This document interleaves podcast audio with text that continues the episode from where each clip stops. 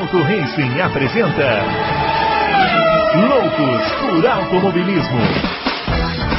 Informações, entrevistas, debates, tudo para você ficar por dentro do mundo do esporte a motor. Loucos por Automobilismo está entrando no ar. Loucos por Automobilismo chegando seu podcast favorito hoje, agora com a edição número 104, aquela edição que todo mundo estava esperando, porque finalmente começaram os testes da Fórmula 1 e hoje nós temos aqui um conteúdo técnico maravilhoso, porque você sabe, né? Aqui o, o Loucos por Automobilismo nunca deixa a desejar quando o assunto é conteúdo técnico.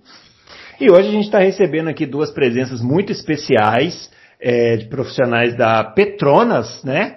Que vão falar um pouquinho sobre a participação da marca na Fórmula 1, vão falar um pouquinho sobre é, lubrificantes e, e, esclarecer algumas dúvidas né, que os ouvintes sempre mandam aqui para gente. É, vamos conversar com o Ricardo Ludorf, que é diretor de marketing excelência comercial da Petronas, e o Ricardo Brandão, marketing e comunicação da Petronas. A gente vai falar com ele sobre esses assuntos aqui, e depois nós vamos falar da pré-temporada da Fórmula 1, vamos falar dos dos resultados aí que tiveram, se dá para prever alguma coisa, né? E é claro que a gente vai aproveitar o, o pessoal da Petronas aqui para perguntar alguma coisinha também da Mercedes, que deu aquela enganada nos testes, né? A gente vai tentar decifrar alguma coisa aqui, mas antes vamos apresentar ele que costurou essa entrevista especialíssima aqui para nós, o grande Adalto, que já está aqui a postos, né, Adalto? Grande Bruno Aleixo, grande Rogério da Petronas, grande Ricardo da Petronas e grande Fábio Campos. É isso aí, vamos hoje ter um, um conteúdo é, diferente, um conteúdo bacana, uma, uma empresa que está na 1 há mais tempo do que a gente imaginar, que, do que a gente imaginava, e conhecem muito de lubrificantes, são parceiros só da, só da Mercedes, é sete vezes campeã mundial, seguida, e a gente tem um maior prazer em recebê-los aqui. Muito bem, e apresentando também o Fábio Campos, que já está aqui a postos, preparado aí também para essa entrevista e para falar da Fórmula 1, hein, Fábio?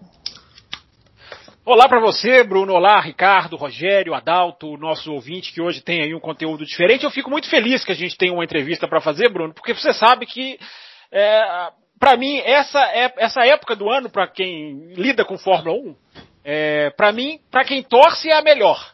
Porque se o melhor da festa é esperar por ela, é, a expectativa para a Fórmula 1 está lá no alto. E normalmente a expectativa nem, nem sempre é, é, é, é igualada.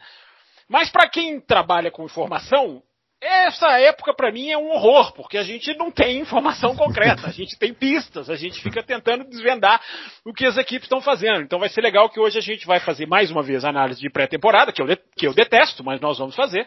Mas nós vamos entrevistar aqui, bater um papo sobre a Petrona, sobre Fórmula 1, sobre é, é, a, a, a, essa ligação empresarial que tem envolvimento com o esporte. Então vai ser um programa, eu espero, bem legal para os nossos ouvintes, seu Bruno Aleixo.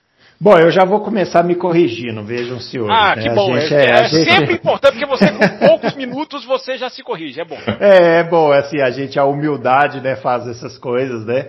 E a incapacidade também, né, de decorar nomes, que a gente pergunta e acaba errando. Eu apresentei o Ricardo Ludorf e o Rogério Brandão, e não o Ricardo Brandão, né? Vocês desculpem o apresentador burro. Queria dar as boas-vindas para os dois amigos, né, o, o Ricardo e o Rogério.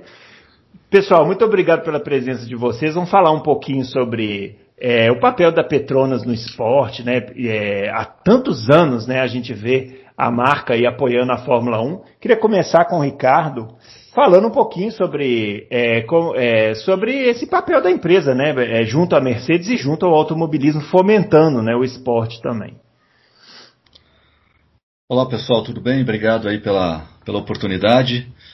É, sem sombra de dúvidas, o, o, o motorsport, de maneira geral, tem um papel é, muito importante para a Petronas. A Petronas está na Fórmula 1 desde 1995. Começou lá atrás com a Sauber e depois que a Sauber virou BMW, que virou Brown, que virou Mercedes, ela continuou. Né? Nossa, é, é, tá aí uma info que pouca gente sabia. É, pois é, né?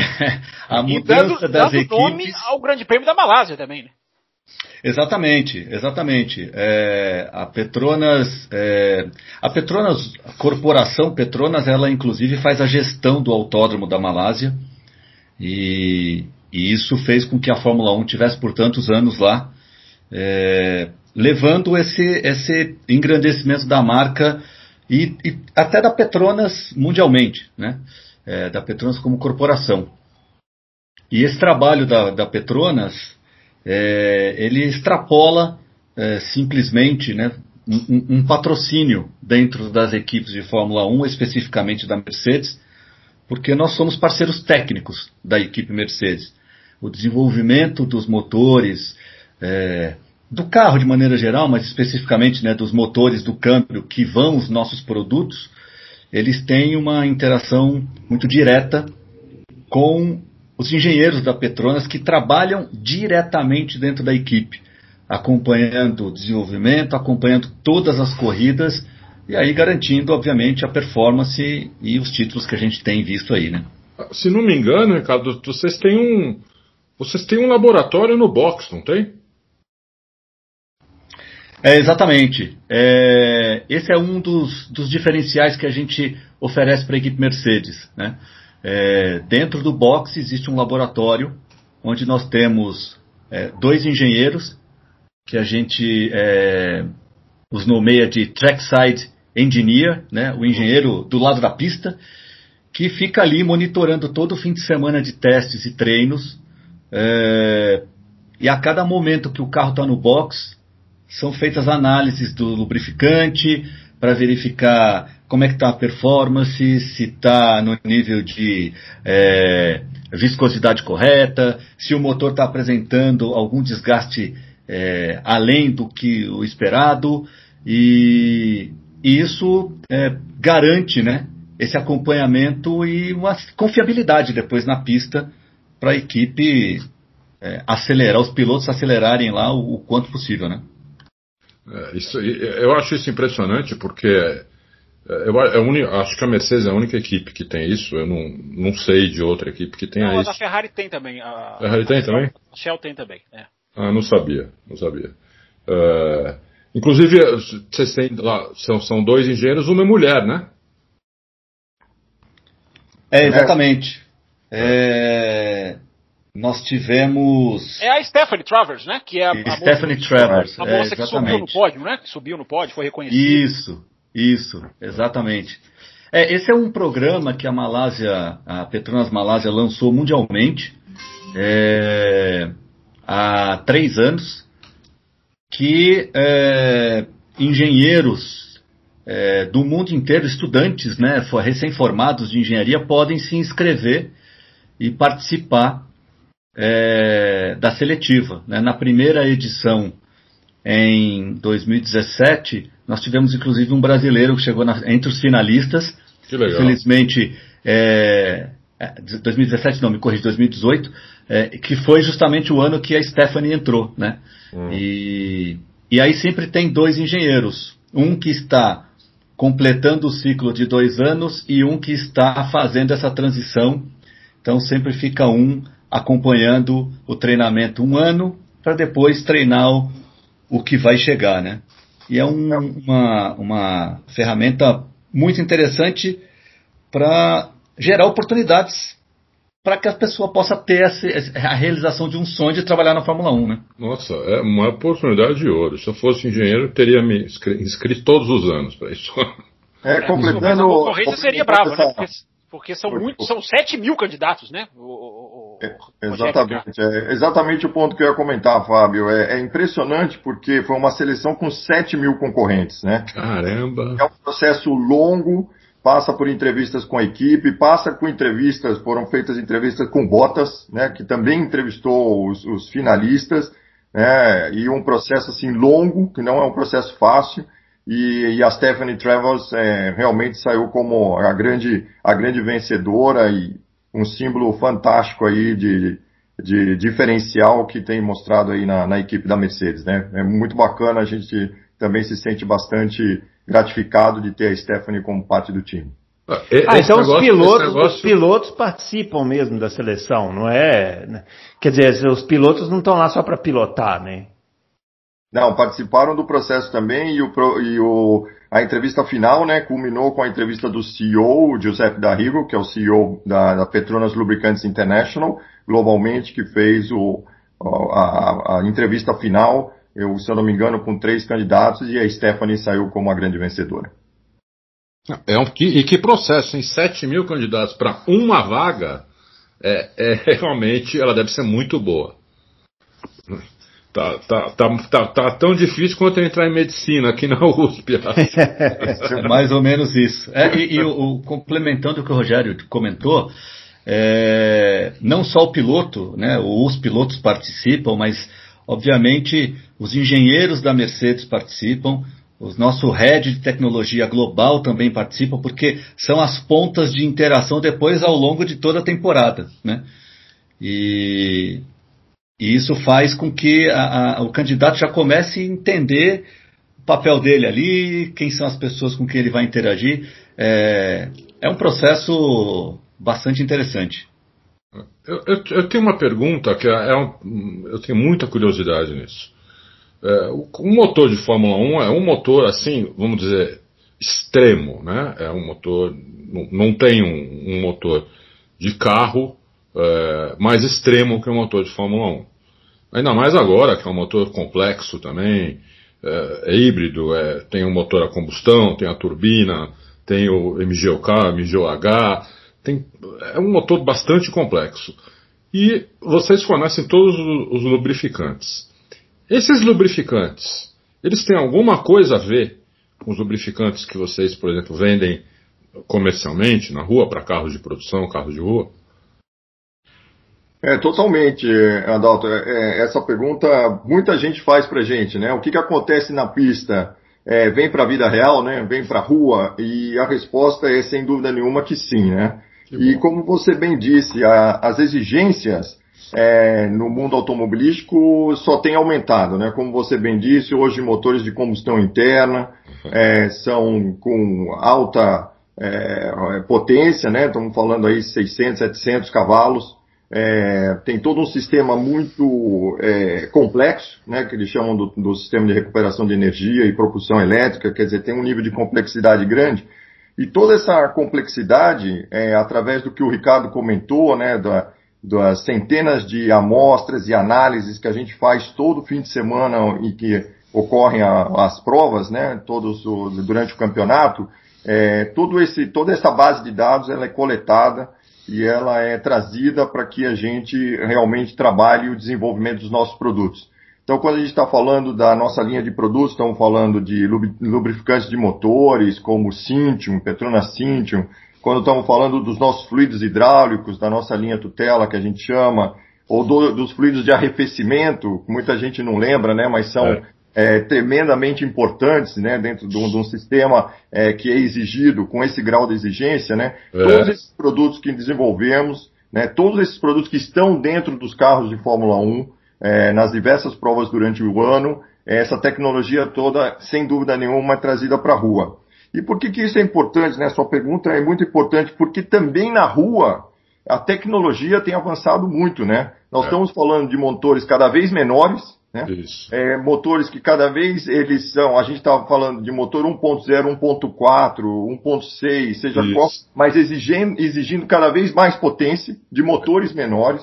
Então, esse nível de exigência que também está vindo para a rua, nessa situação de tráfego que a gente encontra no Brasil e no mundo, essa tecnologia da pista vem para dentro desses carros, vem para dentro desses motores e que a gente oferece através dessa grama de produtos que a gente tem. Então, sem dúvida nenhuma, toda essa experiência que a gente tem tido, a gente realmente traduz nos produtos que são utilizados no dia a dia pelos nossos consumidores. Ah, isso, é, isso é espetacular. O arrefecimento que você falou, concordo, é tão importante quanto os, os óleos lubrificantes, principalmente na Fórmula 1, que não, é um carro que não tem nem ventoinha, ou seja, é, se não tiver líquidos é, para refrigerar o motor muito bons, o motor quebra em 5 minutos. Sem dúvida. Pe pegando carona nessa pergunta do Adalto, entrando num lado mais técnico, né? É, eu acho que a, a, questão dos combustíveis e óleos são uma, quase que uma exceção, porque enquanto a tecnologia do carro está se descolando do, de Fórmula 1 do carro de rua, no sentido de que demora muito mais para chegar, o que a gente vê é que em termos de combustível e óleo não é assim, chega muito mais rápido, né? Tem ah. empresa que divulga que o seu combustível da, da Fórmula 1 é quase que 90, mais do que 95%, o igual ao carro de rua. Vocês confirmam isso? Essa transferência é rápida mesmo no setor de combustível barra óleo? É, eu diria, eu diria que é, eu acho que já foi mais tardia essa, essa transferência. É, mas hoje a gente vê, por exemplo, uh, como até o Rogério comentou, né? Uh, há 10 anos atrás, 15 anos atrás, um, um motor 1.0 ele tinha 60 cavalos. É verdade. Hoje você tem um motor 1.0 com 115, 120 cavalos. Motor de 3 cilindros, pequenininho, e se a gente fizer uma comparação com a Fórmula 1, tinha aqueles famosos V12 da época do Senna, e que hoje a gente está falando de V6 também, motores mais compactos, é. e que 1. passa pela. Né? É, 1.6, exato. E, e, e, que passa pela, pela mesma exigência de performance é, que, que corria aqueles carros antigos, né? É, então, sem sombra de dúvidas, é, o desenvolvimento dos lubrificantes, dos combustíveis, eles são é, acelerados, acho que até pelo processo natural do, do, do, do, desenvolvimento desses produtos, diferentemente de um automóvel, mas a, a, a conexão está mais próxima. Né? Haja visto que 2014 iniciamos a era é, híbrida na Fórmula 1, né? Uhum. E hoje a gente já tem produto é, carros híbridos rodando na rua e nós da Petronas, por exemplo, lançamos em 2019 o primeiro lubrificante para veículo híbrido aqui, híbrido aqui do Brasil. Então, está é, é, tá mais próximo. Né? Isso ah. acontece é, num compasso mais, mais, mais rápido aí entre a montadora e as empresas de fluidos, lubrificantes, combustíveis, eu acho. E, pelo que eu saiba, vocês lançaram até produto já para carro elétrico. Que eu nem sabia que precisava ter algum tipo de, de líquido, de, de, de qualquer coisa é, nesse sentido. Né? Exato, Adalto. Essa, esse ponto é muito importante também, é uma ótima pergunta, né? A gente vê cada vez mais, né, todo mundo está lendo e todo mundo está vendo, principalmente nos países desenvolvidos, a gente vê uma grande aceleração, né? É, dos veículos elétricos, principalmente na parte mais automotiva, é, a gente vê que essa tendência tem crescido. Obviamente ainda é, é um percentual baixo né, né dos veículos elétricos, mas a indústria tem uma, uma expectativa de um crescimento significativo. Para você ter uma ideia, estamos na faixa de um, um 4% globalmente em termos da frota de veículos elétricos, a ideia é que chegue a 15%, 20% é, mais ou menos entre 2026 e 2030, ou seja, é um crescimento significatiativo é e de novo, muito mais voltado aos países desenvolvidos. Ó, Porque... 4% eu já acho, para mim já, já espantou, pensei que fosse menos. É, não, é um, é um percentual já grande, principalmente em países desenvolvidos e, e obviamente, é, é, tenta adivinhar qual é o mercado que puxa isso, China, né? É, China, por incrível que pareça, está puxando muito a parte do, do, desenvolvimento da tecnologia elétrica. Então, é, obviamente é um caminho sem volta, é, vai acontecer cada vez mais a, a aceleração. É, um dos grandes desafios no, na, na, parte dos veículos elétricos não necessariamente é só o desenvolvimento do veículo em si, mas da infraestrutura, né, para suportar toda a parte do, do abastecimento do veículo elétrico que requer uma, uma infraestrutura importante ainda a ser construída, mas esse é um caminho que vai acontecer. Então, a, Petronas, tentando se adiantar, lançou em 2019, ela lançou o Iona, é, que é um fluido de resfriamento de baterias, é, porque isso passa a ser talvez um dos pontos mais fundamentais no carro elétrico, que tem o motor elétrico, ou seja, não tem mais o lubrificante do motor, mas tem toda uma parte de resfriamento de vários equipamentos desse carro elétrico, principalmente a parte das baterias, né, que, que é, tem um, um,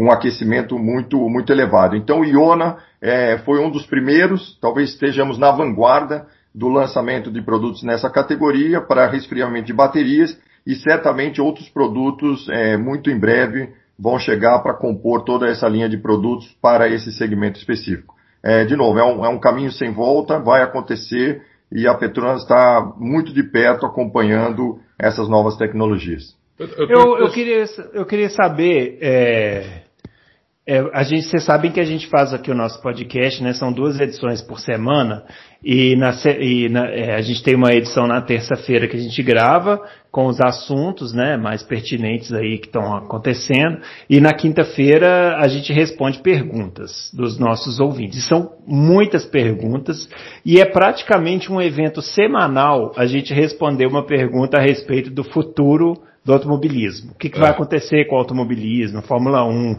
vai virar, vai juntar com a Fórmula E, vai, enfim. É, é, e a gente nunca sabe responder ao certo, porque a gente fica meio na dúvida assim, o que, que vai acontecer. Queria saber de vocês, da parte da Petronas, né, no, nessa parte de desenvolvimento de combustíveis lubrificantes, como que vocês veem o futuro do automobilismo? É elétrico, é híbrido, é combustível, sei lá, mineral? Como é que vocês estão vendo isso aí? É, eu diria o seguinte, uh, essa, é, vou, vou, falar o que o Toto Wolff falou no dia que eles foram apresentar o carro da Mercedes esse ano. A minha bola de cristal ela não funciona muito bem, então, né? É, mas existe, existe, existe uma, existem duas componentes, eu acho, dentro do, do, do automobilismo é, que elas precisam andar juntas. Uma é a tecnologia, obviamente, e a outra é o entretenimento. E quando a gente fala do entretenimento, é, eu lembro bem que eu fui no, em Interlagos em 2013, ainda eram os, os motores é, de combustão interna puro, aquele sonido fantástico do motor na reta de Interlagos ali. No ano seguinte que entraram os motores híbridos, aquele som diminuiu e as pessoas sentiram, os pilotos sentiram e a própria FIA sentiu. E aí falou: olha, vocês precisam dar um jeito de aumentar o volume do motor aí que o pessoal está reclamando, né? Hum. Então, é, com isso em mente, eu acho que assim é, existe um caminho lá na frente que é, eles vão, eu acho que eles vão fazer uma convergência entre o que é a Fórmula 1 de hoje com a Fórmula E. Eu acho que é, é, é, é inevitável, né? como o próprio Rogério falou, em 2030, a gente vai ter cerca de 20% dos carros circulando no mundo elétricos. É, é uma tendência, né? É puxar para esse segmento. Mas eles têm que buscar é, equilibrar isso de maneira a manter a atratividade do espetáculo. Pura e simplesmente motor elétrico ali, ele não tem som, quer dizer, ele fica aquele, aquela coisa mais suave. Então, eu acho que vai se juntar, mas não vai se transformar totalmente, pelo menos num, num, num primeiro momento, em 100% elétrico. Eu acho que vai ficar numa coisa, só para manter o termo híbrido do que a gente está vivendo hoje, para ter o, o, o, espetáculo funcionando ali sonoramente também, né? Ah, Ricardo, você tá, a tua bola de cristal tá igualzinha a minha, viu? Hum. Eu, eu, acho também, Adalto, é, complementar a, a, fala do Ricardo, é, eu acho que esse é o caminho, mas eu acho que também tem uma preocupação global, e, e, eu acho que ela também está dentro da Fórmula 1, ela também está na FIA, que é com relação à sustentabilidade, né? É Todo lógico. mundo tem a preocupação com relação a, a combustíveis fósseis, a, as emissões de, de, de, CO2, de gás carbônico na atmosfera, então todos estão é, trabalhando na direção de que a gente possa ter a redução dessas emissões, e a gente possa estar todos trabalhando na, na direção da sustentabilidade. E a Petronas e a Petronas está tá no mesmo passo, né? A gente comunga é, dos mesmos preceitos aí dessa questão da sustentabilidade, a tal ponto que é, a gente tem um comprometimento de 75% de nossa pesquisa e desenvolvimento é na redução de CO2, para vocês terem uma ideia. Caramba. 75% daquilo que a gente investe em, na parte de pesquisa e desenvolvimento tem como mote a gente reduzir o CO2. E a gente tem um, um lema que é zero geração de carbono até 2050. É isso que eu ia te perguntar agora. É, é esse é um, é um, é um, é um, que a gente fala em inglês, um statement, né? Muito é. forte, um comprometimento muito forte da empresa, né? A gente tem é, avançado muito no investimento em pesquisa e desenvolvimento. Para vocês terem uma ideia, alguma coisa em torno de 2% da receita da Petronas Lubricants International globalmente é voltado para a área de pesquisa e desenvolvimento. Nós estamos falando aí algo em torno de é, talvez seja 200, 250 milhões de reais de investimento nessa área, e o foco tem um foco realmente principal nessa questão da sustentabilidade, nessa questão da redução do CO2 e nesse comprometimento que toda a indústria, né, está, acho que, caminhando na mesma direção. Eu acho que tem que ser, né? Porque se a gente não cuidar do nosso planeta, o que, que vai ser dos nossos netos, nossos, né? Nossa, o que, que vai ser da, das próximas gerações, né? Exatamente. Então, é, é isso aí, pô, legal isso, bem legal. Fábio? É, vamos lá. É, voltando aqui agora para a questão, já que a gente está falando de preocupações mundiais, né, preocupações de futuro, enfim, curto prazo, a longo prazo, é, uma das preocupações mundiais hoje é, que estourou, principalmente no ano passado, é, é com a questão da diversidade. Né? E é uma coisa que a Mercedes, parceira de vocês, está encampando com uma força muito grande por causa do Lewis Hamilton. Não só por causa dele, mas intensificada pela presença dele. A gente está vendo que, que ele tá, como ele está puxando essa bandeira. E eu queria saber como que isso impacta na Petronas, como que se, se, esse impacto que ele causou na Mercedes, no sentido de vamos fazer ações concretas, ele, ele, conseguiu fazer com que a Mercedes mudasse a pintura do carro pela primeira vez na história da Mercedes, não é correr de, de prateado. Então, como que a, Petro, a Petronas também foi é, impactada pelo fenômeno, não só a diversidade, mas pelo fenômeno Lewis Hamilton? Como que foi essa relação? Como que vocês fizeram, estão fazendo essa, essa, essa transição para uma, uma outra coisa que é uma preocupação mundial, que é a inclusão. É, eu. Bom, o Lewis Hamilton ele, ele, ele, ele, teve um protagonismo muito grande nessa história toda, né? É, e sem sombra de dúvidas, a, a repercussão foi tão positiva para ele, para os parceiros envolvidos, para a própria Mercedes, que eles até mantiveram o carro grande parte é, na cor preta esse ano também, né? É. É, mas o, o, ponto é que é, eu acho que foi uma, foi uma, uma, uma, uma somatória feliz de, de pensamento, de mentalidade, de princípios. É, a Petronas ela tem, é, por, por princípio, uh, ser uma empresa aberta à diversidade. É, a gente tem é, por exemplo, aqui no Brasil, a gente tem é, os fóruns internos dentro da empresa que, que tratam o tema da diversidade, que trazem palestras para os funcionários a respeito do tema. É, nós temos o grupo das mulheres que trabalham na Petronas, que a gente chama de Elas por Elas, que trazem também a temática. E, e, e globalmente falando, a empresa ela está presente em 80, mais de 80 países, é, e isso por si só já traz uma pluralidade muito grande. É, é isso né? que eu ia falar. Só, só por esse fato já tem que ser assim, né? Exato. E, é. e, e isso flui muito naturalmente dentro da empresa. Eu acho que é, é, é uma coisa muito, muito gratificante. Nós aqui internamente percebemos que isso, isso flui. Isso flui naturalmente. As pessoas é, naturalmente respeitam essa diversidade, respeitam é, as diferenças e, e, tanto que a gente tem na nossa equipe de vendas, atendendo a área de indústria, atendendo é, a área automotiva, com oficinas mecânicas, nós temos mulheres trabalhando na área de vendas. A gente tem mulheres trabalhando dentro do laboratório do nosso centro de tecnologia aqui, assim como também tem é, nas áreas globais.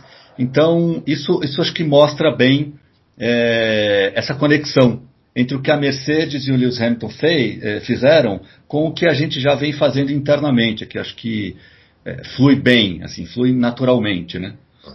É, é eu, eu, eu, acho que é importante quando a gente, o Ricardo comenta esse, esse ponto, é, que é importante que assim a liderança tem que estar comprometida, né, com, com esse tipo de, de iniciativa, né? Como o Ricardo falou agora no Dia Internacional da mulher, todos fizeram um pleito, né, e, é, é, né, é, realmente ressaltando essa questão da diversidade, seja ela no caso do, de gênero, seja ela em caso de, de deficiência física, seja ela em termos de, de raça, seja em, todo, em todos esses aspectos que, é, como o Ricardo falou, passa cada vez mais fazer parte dos nossos valores, né, do que naquilo que a gente realmente acredita. E eu disse que o exemplo vem de cima, porque se eu não estiver enganado, é, em torno de 30 a 40% do leadership team é, da Petronas Lubricantes International é de mulheres. É, então eu acho que isso demonstra o compromisso, né? Porque muitas vezes é, não basta a gente só Quanto, falar. Rogério? Quanto? Tem o, o, pleito, a gente fala, mas a gente não pratica, né? E eu acho que o que o Ricardo está falando, e eu estou corroborando aqui, é o fato da gente realmente estar tá praticando a diversidade, porque a gente acredita que a diversidade é que leva cada vez mais ao nosso sucesso. Ah, isso é bacana, porque muita gente acha que é, é papo, né? Que as empresas todas estão falando isso, mas vocês não, vocês já, já praticam isso. Então, é, é eu acho isso bacana para o nosso ouvinte saber que isso já é praticado. E deve, e deve estar sendo praticado há muito tempo já na Petronas, não deve ter começado agora. Talvez agora tenha dado uma só uma divulgada maior, mas não que isso não, não tenha sido praticado antes, né? Não, correto. É, é um pouco do que o Ricardo falou, essa pluralidade que já existe, né? É. É, Para começar, nós somos uma empresa malaia, né? Nós somos e, uma é, empresa malaia, é, lá da Ásia, né, com, com um, um, pensamento bastante estruturado, uma empresa muito estruturada que, que desde o do começo já é, demonstra essa polaridade, né, e esses, é, nesses todos os países em que a gente esteja presente. Então, isso vai é, disseminando em toda a organização esse entendimento de que através dos diferentes é que a gente cria mais força, mais estrutura e, e como eu disse anteriormente, quem sabe cada vez mais sucesso. Muito legal, muito é, legal. se eu puder só pegar um gancho que o, com, com esse tema da, da Malásia, é, é, é eu, eu, eu, tive a oportunidade de ir para a Malásia algumas vezes em reuniões de trabalho, o Rogério também. E a Malásia por si só é, é um sinônimo dessa pluralidade, porque a composição da, da população da Malásia ela é, é, é mais ou menos um terço de, de malaios, um terço de indianos, um terço de chineses. Nossa. Originalmente. E os malaios, o, eles são, na sua grande maioria, é, islâmicos. E, e você vai visitar a Malásia, você não percebe essa diversidade como barreira, você não percebe a questão religiosa como barreira, você caminha pela cidade, vai nos lugares, visita, interage com as pessoas de uma maneira muito, muito natural. Então, como eu falei, acho que a, a essência já traz essa pluralidade naturalmente, sabe? É, é. Parece, pelo que me falando, parece um pouco também com Singapura. Singapura é um pouco assim também. Exatamente, exatamente. Tem, tem um pouco disso também. É, gente de, todos, de todo mundo lá e convivendo super bem. Não tem essa preocupação. Eu não entendo, eu não entendo nem essa preocupação existir, né? Porque afinal todos, todos somos seres humanos e da onde a gente vem, que cor a gente é, não devia importar isso, né? Devia importar o caráter das pessoas, como elas trabalham, como elas encaram a vida, isso que, isso que, isso que importa, né? É, exatamente. exatamente. Com certeza. É. Bom, Bom é, esse, fala. Hum.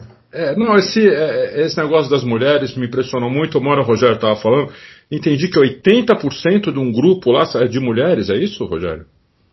Não, não. Do, do, da liderança da, da Petronas Lubricantes International, a gente tem em torno de 30% a 40% são mulheres, que ah, estão na tá. liderança. Ou seja, ah, liderança. Né, a gente tem o Global CEO e depois todos os diretores né, que estão embaixo, os vice-presidentes é, em torno de 30% a 40% são mulheres. Ou seja, o que demonstra que praticamente a metade né, é. É, já é, é, ocupado por mulheres, né, que é, que é um, um feito é, bastante importante, de novo, por acreditar nos valores da diversidade. Né, acima de tudo, por acreditar nisso.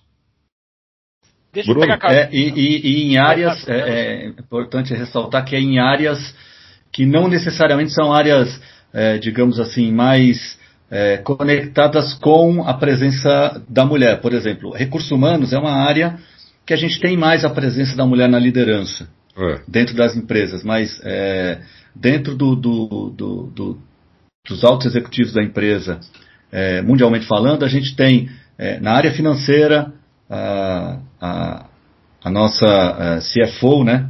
A nossa é, diretora-geral de finanças da empresa é mulher, na área de tecnologia, de TI, de, de infraestrutura, de informação também é mulher, só para citar alguns, assim. Pô, bem, bem legal. Bom, a, a, engenheira lá na Fórmula 1 é mulher. Exatamente. exato, exato. Pronto, acho que o exemplo aí é, é bem né, E significativo. Isso. Fábio, o Fábio tinha pedido a palavra aí. É, não pegar carona na minha pergunta anterior, mas explorar um pouco mais uma ferramenta que tem a ver aqui com o nosso podcast, né?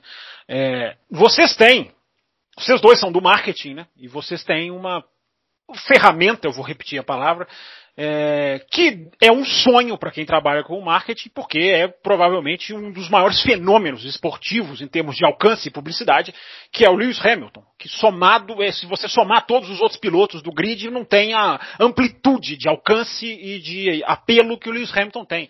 Isso para quem trabalha com marketing deve ser um, um, uma, uma dádiva dos céus, né? Porque vocês têm uma ótima ferramenta para vocês trabalhar. Como é que é isso para vocês? Como é que vocês enxergam o Lewis Hamilton como ferramenta, como, enfim, como, como indo além da pista para Petronas? Olha, é... eu, eu tenho o privilégio, eu posso dizer, que todas as vezes que tem corrida aqui, eu, eu me encontro pessoalmente com o Hamilton em função do meu trabalho. Né? É, a gente desenvolve coletivo de imprensa com o piloto, é, tem toda uma interação com a, com, a, com a mídia, com alguns clientes, inclusive. E o primeiro ponto é que, é, sendo essa celebridade desse porte, ele é uma pessoa extremamente acessível. Então isso faz uma, uma absurda diferença e facilita muito o nosso trabalho. É, segundo, ele tem um carinho especial pelo Brasil, né? É. Vide o que aconteceu, né, a experiência toda dele com Senna e, e todo o carinho que ele tem aqui é, com o público, ele tem uma, uma, um carinho muito muito bacana com todo mundo. E tem a maior torcida também, viu? Sem dúvida, sem ah, dúvida. Então, e, e, ele percebe isso. Ah. Então, acho que tudo isso facilita o trabalho. É, e ele, é, ele tem uma consciência muito grande do papel dele como celebridade. Não como piloto na pista. Como piloto é óbvio que ele tem, mas como celebridade, a importância dele de referência mundial. Então, é, é, quando a gente começa a estruturar né, as nossas ativações com ele aqui, quando ele está aqui para a corrida, é, obviamente tem um, um, caminho longo de aprovação com a equipe, com todo mundo, mas, mas a coisa flui muito bem. E ele, e ele, ele, ele, ele multiplica é, assim absurdamente né, todas as ações, né? As ações, ah. né? A, a, visibilidade que ele gera, é, o retorno de imagem que ele gera, a credibilidade que ele gera quando ele está conosco ali nos nossos produtos, no material de ponto de venda, é, é, é algo absurdo. Para você ter ideia, a gente tem material de ponto de venda que a gente coloca né, nas oficinas mecânicas, nas trocas de óleo, autopeça, que é um totem tamanho natural do Hamilton, né? Uhum. Ele uniformizado com o macacão, segurando o capacete, a embalagem do Pretona Cintium do outro lado, na outra mão e tal. É, tem cliente que fala assim, eu quero levar isso aqui para casa, né? Porque é um troféu ter. Então assim, é, um troféu, é, é, muito interessante ver a conexão que ele tem dentro do público e, e, e, como ele consegue potencializar positivamente né, é, para nós como empresa, como marca, é, é, é absurdo como ele consegue é, fazer isso. Porque a gente sabe que lidar com celebridades tem sempre uma, uma parcela de risco, né? Ah, a gente tem visto, visto algumas celebridades é. cometendo alguns deslizes que para a marca também arranha, né? Lógico. Infelizmente com ele a gente se sente muito confortável, muito tranquilo e é extremamente positivo o trabalho que ele faz para ajudar a divulgar essa marca Petronas mundialmente. Né? Uhum. É, deixa eu perguntar para vocês uma coisa agora, é, já que a gente entrou nesse assunto de marketing, imagem e tal. É, a gente, a Mercedes domina né, a, a Fórmula 1 desde 2014, né? é, pela competência dela de entender essa, essa era híbrida né, melhor do que ninguém.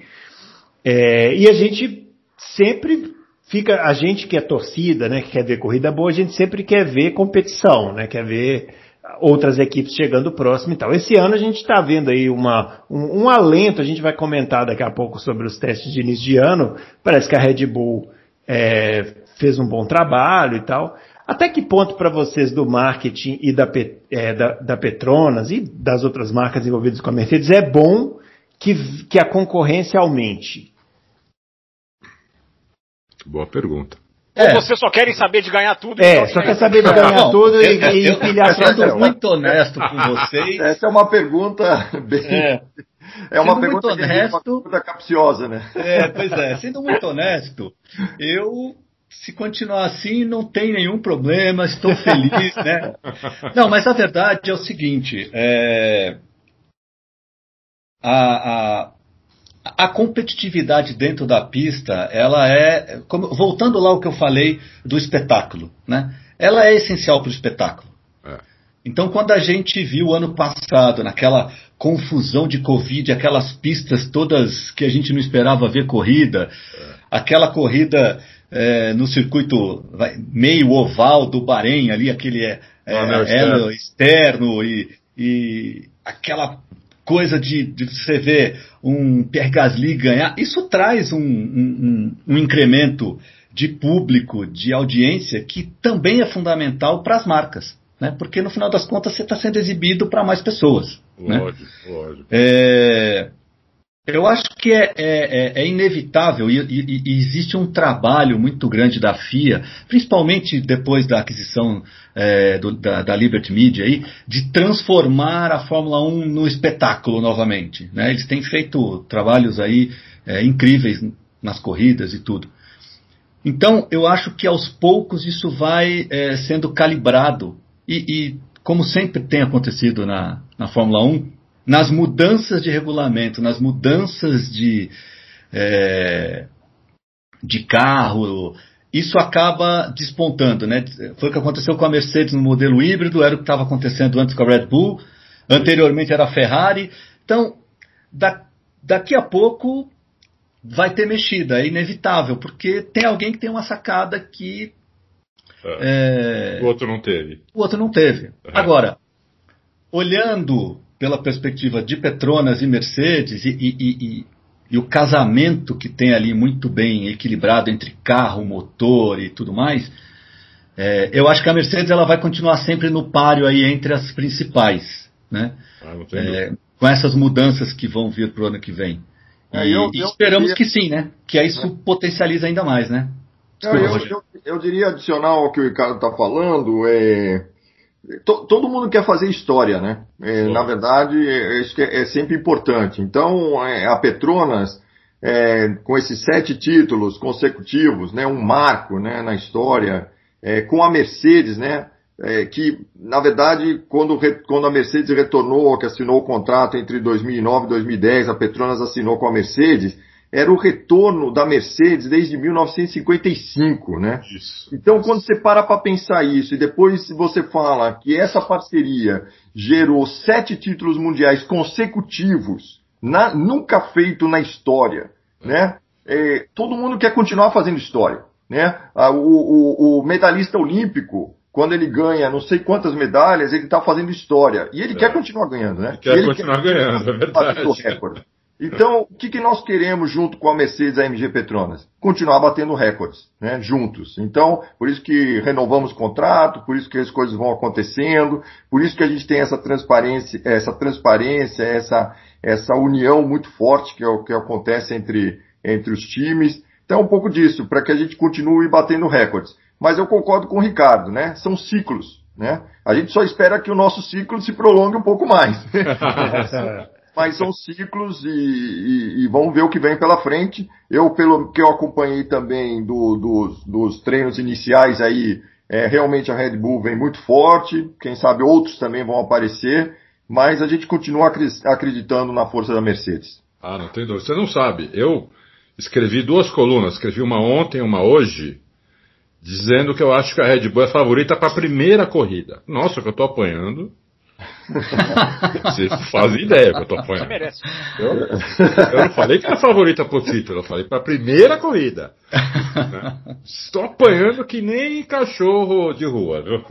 Sempre, sempre, Adalto, sempre tem os fãs, né? De todos os lados, né? É, é verdade. Mas os fãs Ah, do. é, os aqui corretos a gente sofre isso todo dia. Se você fala de sofre um, merecido. você odeia. Se, você, Você se você fala de um, é- você é fã do outro, e se fala do outro, é fã de um, e é assim, segue a vida. É isso aí. Bom, É, é, deixa- eu acho muito. Eu. Tem, tem mais alguma pergunta, Fabião? Sim, sim, mas pode ir, por favor. Ah, não, não, então manda, manda, manda.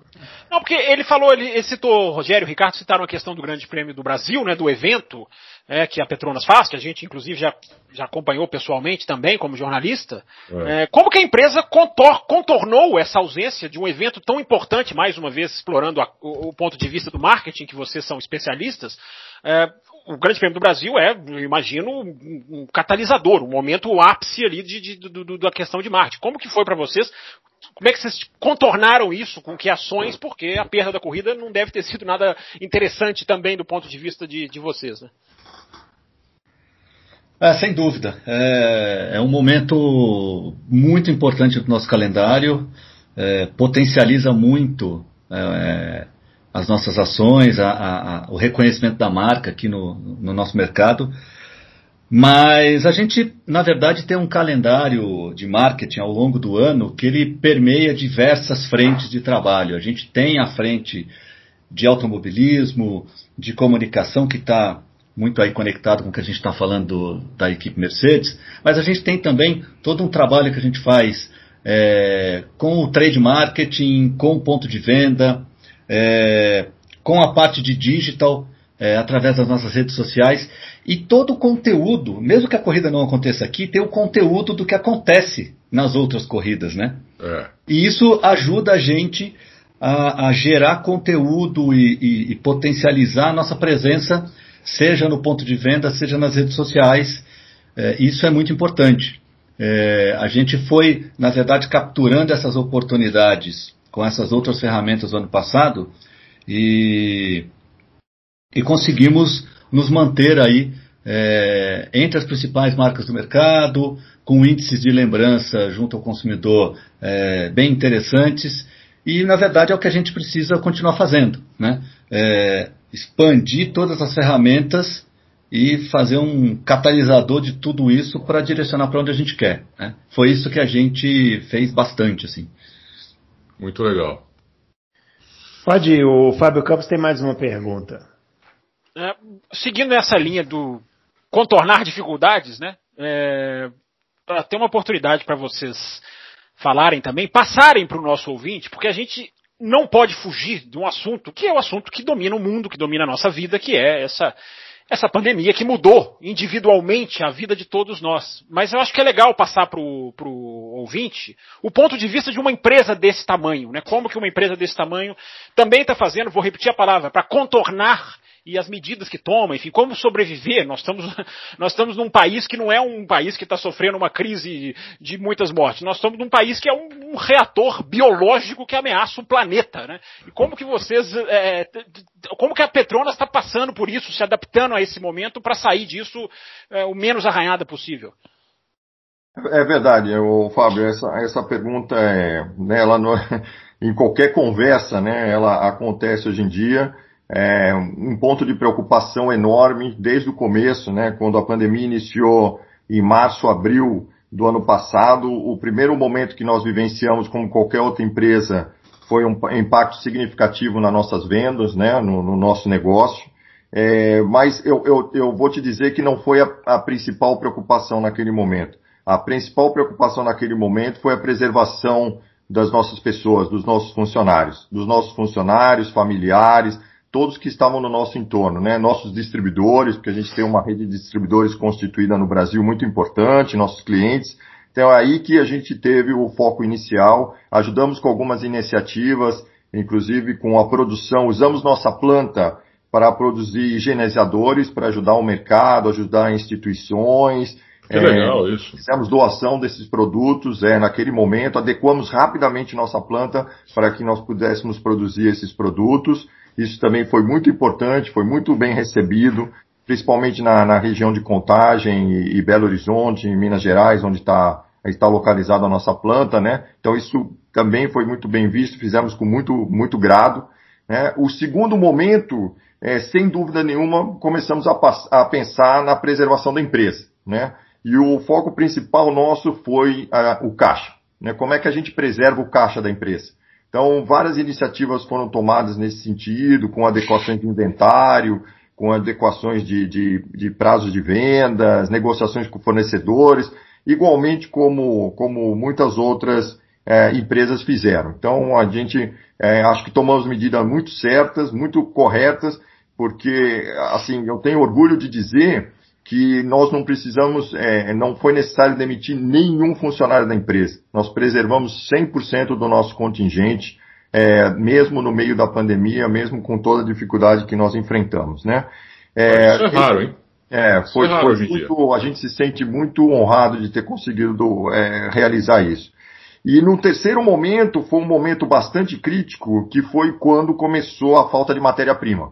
Esse uhum. foi talvez o momento mais crítico, porque aí começou a faltar plástico, né? começou a faltar papelão para caixaria, é, vocês sabem que um insumo importantíssimo para nós é o óleo básico, né, que a gente chama do base oil, que a gente importa né, de muitos fornecedores globalmente. E aí, em função né, de toda a retomada da demanda, que começou a acontecer mais ou menos em junho, julho do ano passado, nós começamos a enfrentar, então, nós e, e o mercado de maneira geral, começou a sentir a, a falta desses insumos. Então, viemos batalhando, de novo, ajustando inventários, é, conversando com os nossos clientes e adequando né, nossas vendas, é, demanda versus a oferta que a gente podia oferecer. E hoje eu, eu, eu posso dizer que a gente está numa condição é, bastante razoável, né, bastante controlada, é, mas também estamos é, enormemente atentos, porque com essa nova onda aí que, apare que aparentemente está chegando, né? É. É, 1.800 mortes em média no Brasil, nos últimos dias chegamos a ter 2.500 mortes no Brasil, um negócio realmente assustador. É, nós também estamos bastante preocupados, de novo, em primeiro lugar com a preservação da, da, da nossa gente, do nosso pessoal, dos nossos empregados, e também a saúde financeira e a, e a saúde dos nossos é, clientes e no, nossos distribuidores. Então, mas, e, e estamos tocando, é, por enquanto, num, num, certo nível de normalidade. Muito legal. Muito, muito legal. Muito legal, muito, muito bacana ver a mentalidade de vocês, ver o que vocês praticam, ver em que ponto vocês estão. Acho que os ouvintes vão, vão adorar isso. É, é difícil a gente falar com. a gente trazer. É, empresas tão importantes para a Fórmula 1, pra, e não é só para a Fórmula 1, é para o dia a dia, porque todo mundo que nos ouve também tem carro, gosta muito de, de, de disso, gosta de tecnologia, e, e, e, saber né, as ações que vocês estão tomando, como vocês pensam. Eu queria, é, além de agradecer vocês, parabenizar, porque é, realmente eu, eu fiquei impressionado com muita informação aí que eu não tinha ideia é, de que estava acontecendo. Muito bem, é isso. Agradecendo o Ricardo Ludorff e o Rogério Brandão, ambos do marketing. É ao contrário. Oi? É, é ao contrário, é, é Rogério Ludorff. No programa que vem ele acerta, eu tenho certeza. ai, ai, ai. Rogério Ludorff e Ricardo Brandão, que abrilhantaram aqui o nosso programa hoje com essa, com essa aula né, sobre lubrificantes, sobre é, o posicionamento da empresa, da Petronas. É, a gente fica muito feliz. A gente sempre fala do esporte aqui, né? E é muito difícil a gente ter oportunidade de ouvir o lado de quem está apoiando o esporte, né? Que é, que é o, o, mais importante, assim, porque sem as empresas os esportes não existiriam, né? Então, aqui no, no Auto Race a gente faz questão de fazer isso. Queria agradecer a vocês e convidados aí para as próximas oportunidades, né? Sempre que tiver novidades, vim compartilhar aqui com o pessoal do Loucos para Automobilismo. É, muito obrigado. Em nome da Petronas, é, realmente também agradeço a oportunidade. Muito obrigado, Adalto, Fábio, Bruno, pela oportunidade. Foi um prazer estar com vocês, com Auto Racing. E estamos à disposição de vocês. Em qualquer momento, qualquer necessidade, é, estamos aqui para estar com vocês. Muito obrigado mais uma vez. Obrigado a vocês e parabéns pelo, pelo que vocês têm feito. Ah, de, além, além do que vocês fazem pelo esporte já. Obrigado, um grande abraço. Obrigado, um abraço, abraço a todos aí. Fiquem bem. Falou, Obrigado, gente. Tchau. Valeu. Muito bem, foram esses então, o Rogério Ludoff e o Ricardo Brandão da, do marketing da Petronas participaram aqui com a gente do Loucos pro Automobilismo e, como prometido, a gente vai continuar aqui para falar da Fórmula 1, né? Eu, o Adalto e o Fábio é, temos aqui os resultados dos testes e tá todo mundo esperando para saber, né, o, o, o, Adalto. Afinal de contas, como é que vai ser a Fórmula 1 em 2021? É, foi uma, uma pré-temporada diferente, menor. É, para vocês terem uma ideia aqui, ó, a gente teve os três primeiros colocados. A gente teve o Verstappen, Tsunoda, ambos aí, né, Red Bull e AlphaTauri, e o Sainz com a Ferrari em terceiro. E depois o Raikkonen e só depois o Hamilton. Então, quer dizer, a Mercedes aparecendo aí em quinto. Senhor Adalto, o senhor já foi lá, analisou a assoalho da Mercedes e tal, né? Falou da, da pré-temporada, mas agora o senhor está convidado a falar aqui no microfone do Loucos por Automobilismo. Teremos um campeonato ou não? Ah, eu acho que teremos um campeonato. Não tenho dúvida que teremos um campeonato. É, foi uma pré-temporada totalmente atípica, é, muito curta, sem muita chance das equipes se recuperarem, como, como era nos outros anos. Os outros anos eram oito dias, só o ano passado foi seis e agora três. Em três dias você, você não consegue se recuperar, porque não dá tempo de fazer quase nada. Né? É, eu lembro que o, no, ano, no ano retrasado, por exemplo, a Mercedes apanhou no, no, na primeira parte da, pré, da pré-temporada e na segunda parte ela apareceu com um carro novo, quase. Né? E aí ela, ela uh, mostrou realmente a que veio. Uh, esse ano não, não, não deu para fazer isso e uh, além, além de uma pista diferente, que eles não estão acostumados, né? eles estavam sempre fizeram isso em Barcelona, ou vem fazendo isso há, há 10, mais de 10 anos em Barcelona, e dessa vez foram para uma pista diferente, teve tempestade de areia, teve muito calor, a pista durante o dia é muito quente, né? Ali é um deserto, então a diferença de temperatura do dia para a noite assim é tremenda, o asfalto chega a mudar 25 graus a temperatura dele. Então, por exemplo, voltas feitas eh, durante o dia ou no começo da noite já dá uma diferença grande de, de, de mais de um segundo. É, então tudo isso tem que ser levado em consideração. E nessa, e nessa pré-temporada, por causa do F1 TV, é, eu consegui ver ao vivo praticamente o tempo todo. Né? Uhum. É, eu, junto com mais, com mais pessoas do Auto Race, nós fizemos a pré-temporada ao vivo, em texto, imagem, foto, vídeo, tudo. É, e eu com a janela aberta no F1 TV assistindo o que estava acontecendo, né? Então, é, deu para ver as câmeras on-board, que para mim é a coisa mais importante que tem, mais importante até que tempo, né? É, deu para ver como os carros estavam se comportando, as câmeras toda hora iam para dentro do box, mostravam as pessoas falando, mostrava a reação das pessoas. Então, isso tudo você tem que juntar, tentar entender, né? O que está acontecendo e, e para ver que, que, o que, que, pode acontecer durante o ano. Né?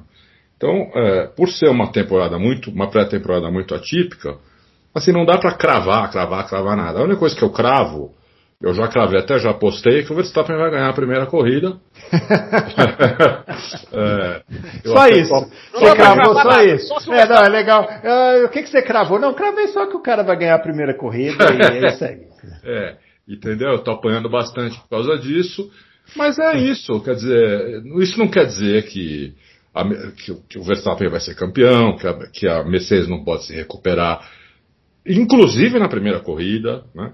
É, e, com, e, certamente na segunda, que se contar de hoje para a segunda corrida, tem um mês ainda. Né? Segunda corrida é só em 18 de abril, né? nós estamos ainda 16 de março. Então, tem muita coisa, muita água para rolar, mas pelo que eu vi, eu fiquei assustado com, com, com o que eu vi. Porque eu nunca vi uma pré-temporada tão ruim da Mercedes. Né? Uh, desde que nós começamos a fazer pré-temporada aqui no Auto Race, eu nunca tinha visto uma, uma pré-temporada tão ruim. Não estou nem falando de tempos, eu estou falando do carro mesmo. Né? Uhum. Problemas mecânicos, problema no câmbio, carro nervoso, uh, Hamilton rodando, Bottas rodando, uh, eles travando o pneu toda hora, carro tremendo na freada, carro com dificuldade de entrada de curva. Eu nunca tinha visto isso, entendeu? Na, na Mercedes. Muito bem. Parecia muito com a Red Bull do ano passado. Uhum. Para a temporada da Mercedes. Parecia, com, com, com o agravante que quebrou né, o carro da Mercedes nessa temporada e não quebrou da Red Bull no ano passado. Bom, vamos deixar o Fábio Campos, já, ele já tirou a bola de cristal dele lá do, do, do armário, tá tirando a poeira, dando aquela lustrada, e vai falar pra gente se ele também acha que o Verstappen vai ganhar a primeira corrida. Tô brincando, né? O Fábio é, Campos é, não é essa também, pessoa. Você sabe que é. eu não responderia a sua pergunta, né? Ainda bem que você se, se, se, se, corrigiu no final. É. Não, o que eu ia te perguntar é o seguinte, para começar o seu comentário aí. Todo ano a gente fala sobre essa questão dos testes não deixarem mais é, interrogações do que certezas, né? Eu tive a impressão que esse deixou mais interrogações ainda. Eu, eu fiquei com mais interrogações ainda. Sim. Queria saber de você se é, se é por esse caminho aí também que você segue. Eu acho. A única coisa que eu divirjo do Adalto é que eu acho que esta temporada ainda é muito longa para essa Fórmula 1 de hoje. Eu ainda acho que três dias está até passando do ponto quando a gente analisa que o Raikkonen, por exemplo, fez três grandes prêmios no último dia, né, conseguiu rodar a distância de três grandes prêmios. E eu sempre digo, né, que aqui no, no, no Loucos, onde quer que eu fale, né, Bruno, que a Fórmula 1 de hoje é, a, a, a, informação é inimiga da qualidade. Né? Quanto mais informação as equipes têm, é, mais previsível fica. E aí eu uso essa pré-temporada para sublinhar essa minha filosofia, porque eu pergunto para o ouvinte o que, que, ele acha. Mais dois dias de testes, por exemplo, atrapalhariam a Mercedes? Certamente não. Certamente serviria para. Ajudaria. É, ajudaria, certamente. Ajudaria. É, é, então a pré-temporada curta vai ter pode ter, vai ter não, pode ter um impacto positivo, que é a previsão do Adalto, que é uma Mercedes chegar na primeira corrida do ano sem saber exatamente o que fazer, sem, sem estar tá com a. Porque a questão, Bruno, é, para mim, é a sintonia fina. Isso me parece muito claro que a Mercedes não tem. Me parece muito claro. Eu vi gente achando, de, indo pro lado do blefe. É, as pessoas são muito 8 ou 80, né? Muito, e, muito, muito. Não, eu vou te falar. Tem jornalista famoso aí que já estava fazendo previsões assim exatas, assim, olha, vai acontecer isso, tal coisa e tal piloto e tal. Eu falei, poxa, é, a mídia é, na, na, mídia internacional teve já os rankings, né? As 10 uhum. equipes da primeira à última. Eu não entro nessa, eu acho que é com divertimento. Eu até entendo que o fã de Fórmula 1 goste disso, mas é o que eu falei lá antes da nossa entrevista começar, né, Bruno? Quem gosta de trabalhar com informação, é, eu me sinto perdido nessa época do ano. Eu não gosto dessa época do ano nesse sentido, embora é aquilo que eu falei, né? O melhor da festa é esperar por ela e todo mundo está numa expectativa gigante. Nesse aspecto, a pré-temporada foi positiva, porque deixou pontos de interrogação e é sempre bom no automobilismo ter pontos de interrogação. Quem vai ganhar? Quem é vai sempre bom no esporte em geral, no né? esporte em geral, no esporte é. em geral. Né? Exatamente. Então a gente não sabe, a gente não sabe o que a Aston Martin vai fazer. Que Aston Martin foi essa? Né? Hum. A, a, a Alpine, Bruno, que agora com a, com a transmissão internacional eu posso te confirmar que é Alpine mesmo, em inglês, ah. em francês e em português. Obrigado. A gente estava na dúvida né, da pronúncia do é. nome. É, a Alpine, o que, que, que a Alpine vai fazer? Eu não consigo ter pista, né? Discreta, mais constante, sem quebrar, é, Alonso sem sentir nenhum problema. O que, que vai fazer? O que, que vai acontecer com essa equipe? Mas para a gente voltar aqui pro, pro, pro, vamos dizer assim, para o pelotão da frente, né? Que aliás eu vi gente falando, né? Pode ser que nós não tenhamos mais pelotão da frente. Meu Deus, se não tivermos mais a diferença de pelotões, é, cancela 2022. Joga fora o carro de 2022 e mantém assim, claro que eu estou brincando, né? Mas a, a, tá muita gente especulando qual vai ser a ordem de forças, é, é, Bruno. Eu tendo a concordar com o Adalto. Acho, acho que o problema da Mercedes é real, mas não sei o quão sério ele é, o quão crônico ele é pode ser mesmo um problema que alguns testes ali ele, ele, se resolva. Agora, se se torna, por exemplo, uma traseira indomesticável, essa palavra é linda, hein? É. Indomesticável, né? Se se tornar uma traseira muito difícil de se domar, se for um problema crônico, Não estou dizendo que seja, estou apenas condicionando. A Mercedes tem um problema na mão, porque a partir de agora, meu amigo, ou você olha para 2021, ou você olha para 2022, que é o que todo mundo vai fazer, e aí você não desenvolve mais da mesma maneira que você desenvolvia antes, porque você não pode mais ficar mexendo no carro, você tem um motor só. Uh, enfim, um motor só, na verdade, três unidades, mas sem desenvolvimento. Então, se o problema for crônico, eles têm um problema. Agora, eu não, não, não acho que o problema é crônico. Eu estou definindo, Bruno, para arredondar, é, na seguinte, no seguinte pensamento, que eu até expus ele ontem também. A piora da Mercedes, ela é um ponto de interrogação. A melhora da Red Bull é um ponto de exclamação. Isso. A, a melhora da Red Bull é real. É real. É real. A Aí que tá. Aí que o pessoal não está se ligando. Sim, sim. É, muito redonda, muito certinha, igual o Adalto falou, né? A, é, a, a, meu Deus, eu não sei se vocês fiz, eu não sei se vocês conseguiram fazer alguma outra coisa na vida de vocês nesse final de semana. Mas eu, eu não me lembro de, de, de, ter oito horas de treino, mais toda a leitura no Auto Racing ainda tendo que escrever, vocês tiveram que escrever, enfim. É, a gente mergulhou nisso no final de semana inteiro. Né? Essas, essas 24, são é, 8, 8, 24 horas né, de Fórmula 1 na pista. Olha, Fábio, eu, também, eu, eu, eu, eu posso falar o seguinte. Só, ah. só para encerrar, é, me impressionou muito olhar para certos carros e, e, fazer esse diagnóstico, que para mim também é muito mais importante do que o tempo. O carro certinho, ah. o carro é, instável isso. E vou jogar para você que, inclusive, eu vou colocar uma coisa aqui que eu acho que vai ser. Não gosto de previsão e futurologia. Mas fiquem de olho nessa Alpha Tauri. Que foi muito certinha, muito redondinha, muito Gostei constante. muito. Nessa pré-temporada, enfim, Gostei Bruno. muito. Mas é tudo Não, conjugação, eu... né? Eu, eu para desespero do, do Bruno Aleixo, fiz um ranking aqui. Depois eu vou falar. Ah, você Não, fez um ranking das 10? É, você... Eu, eu vou falar para vocês. Ó, eu, vocês dois são muito técnicos, entendeu? Vocês entendem muito. Eu prefiro ficar com as minhas preocupações, que são muito mais reais. É, eu, eu, eu, eu, passei os dois dias. Eu passei, os, eu passei os três dias assistindo os testes, analisando tudo, e a minha conclusão de tudo que eu vi é a seguinte: a Aston Martin vai ter que mudar aquela pintura eu estou muito preocupado. Muito escura, não é isso, muito Bruno? escura. Eu estou muito, muito escura também. Adalto, é. Porque o carro é igual o da Mercedes. Se eles forem com essa pintura escura, a gente não vai saber quando é o Vettel, quando é o Hamilton. Bruno, Bruno, Bruno, é. a Alpha Tauri e a Aston Martin são de frente. São quase indiferenciáveis até é, o carro chegue perto. É. Então, a minha, a minha, conclusão dos três dias de teste, de toda a análise. A beleza dos carros, é isso. É isso, assim, é, é, a Aston Martin precisa rever a pintura dela. Precisa arrumar um V. Eu sei que tem lá o Bridget Green, bacana, muito legal, mas eles vão ter que. Bota um branco, umas faixas brancas, sei lá. Tem que resolver isso. É a minha maior preocupação. E a segunda maior preocupação, o, o Adalto, antes de você é, retomar aí o assunto, é o seguinte, aquela tampa de motor da, da Alpine, Todo mundo xingou, eu achei maravilhoso. Por, por mim pode continuar, tá ótimo. Eu acho ótimo. Eu adoro carros diferentes. Xingaram? Ah, muita gente falou que xingar. As pessoas xingaram o Adalto, as pessoas xingaram a... As pessoas estão com raiva antes do ano Não, é porque diz que parece um caminhão, não sei o que. Eu discordo, achei que ficou maravilhoso, pode manter. Só manter, viu, o pessoal da, da Alpine? Só, só manter tá ótimo assim. É, então, um a sacada técnica é, é inovadora, né? Não sei, deixa o Adalto explicar, né? Você jogou a palavra para ele, mas a sacada técnica é interessante, né? É. Não, o, o, que eu, o que eu ia falar, eu ia pegar um gancho aí do Fábio. O Fábio falou do, do, do carro com a traseira. É... Qual palavra você usou? Indomesticável. Indomesticável. O, o Bottas usou uma palavra muito parecida. Ele falou impiedosa, é, implacável, entendeu? Então, quer dizer, Quer dizer, o que você falou aí tem tudo a ver é, com o que é, o próprio piloto dentro do carro disse, é, assim, quando ele saiu do carro, entendeu?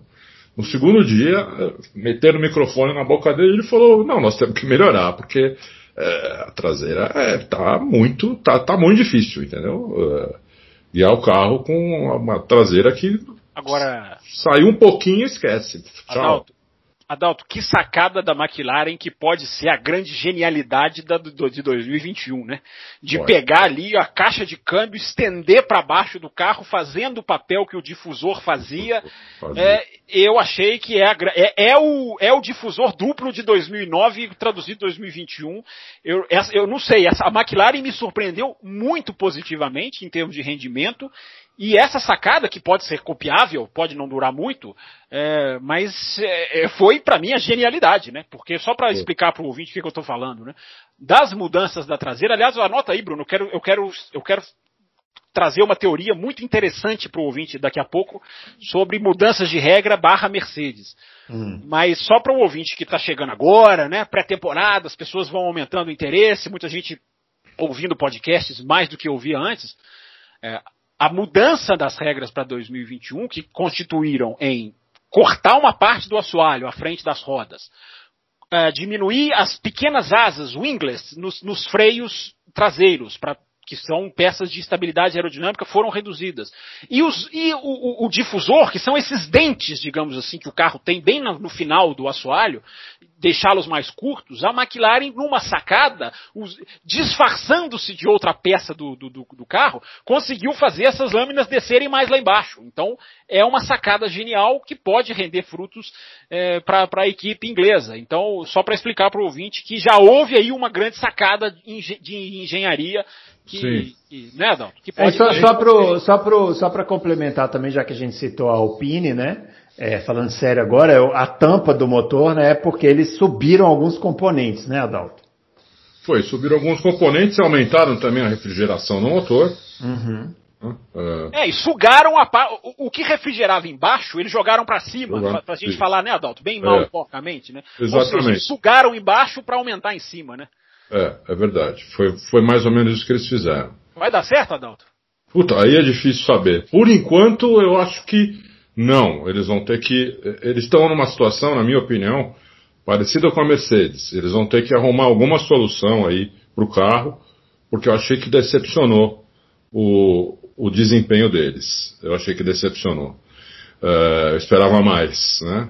E agora, esse negócio da McLaren que você falou, é, quando a McLaren falou que não ia comprar a caixa de câmbio da Mercedes, acho que foi dada a dica de que eles iam é fazer é isso no difusor. É verdade. E ninguém se tocou, nem eu, nem eu. Não estou falando ninguém acusando alguém. Eu não me toquei disso, até, até o contrário. Falei, ué, mas por que será, né? Seria mais fácil, já vem encaixado, já vem tudo pronto. Se eles tivessem comprado a caixa de câmbio da Mercedes, que é uma caixa de câmbio diferente da do ano passado, é, provavelmente eles não, não teriam conseguido fazer esse difusor diferente que eles fizeram. Então, é, a, a, solução da McLaren realmente, tam, eu também fiquei bastante impressionado é, com a facilidade do, do, do, carro também, o carro parecendo dócil. O Ricardo se adaptou ao carro imediatamente, impressionante.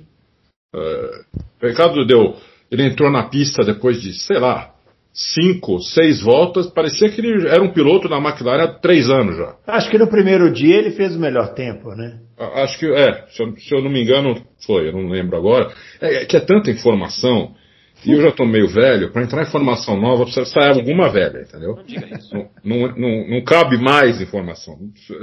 Então, é, o HD, o HD já está cheio aí. O HD a gente viu um exemplo, né? Do âncora que não consegue gravar nome. Não, o meu, o meu HD não é cheio, o meu HD é defeituoso, é diferente. Tá dando curto no HD. Então, mas o, o Fábio falou uma coisa muito interessante também, que é o seguinte: todo mundo tá, ah, a Mercedes tá ruim, tá ruim, tá ruim. A Mercedes não tá tão ruim. A Mercedes, na minha opinião, é a segunda equipe. É que a Red Bull melhorou. A Red Bull melhorou. Além da Mercedes ter piorado, ter feito uma pré-temporada ruim e estar tá com um carro muito arisco, um carro impiedoso, como disse Bottas, a Red Bull melhorou. Né? A Red Bull está com um carro mais dócil. O Pérez, que não estava acostumado com esse carro, andou bem, andou bastante, não rodou, não fez boas voltas, fez long runs ótimos, não reclamou do carro, entendeu? Então, um cara que tá, acabou de chegar lá. Ele é bom piloto? É, lógico que é. Mas você pega um carro como é, como é o da Red Bull, como, sempre, como vem vinha sendo nos últimos anos, né? Que ninguém conseguia guiar o carro, a não ser o, o Verstappen e o Ricardo, e você põe um cara lá que começa a guiar o carro imediatamente, entendeu? Então, é, você vê que o carro melhorou mesmo. Né? Você vê as câmeras on-board, o carro não tem mais aquele. Não, pelo menos na pré-temporada, não mostrou aquele, aqueles problemas que mostrava no ano passado. Que não mostrou só em Abu Dhabi, que já deu para ver que o carro deu uma super melhorada em Abu Dhabi.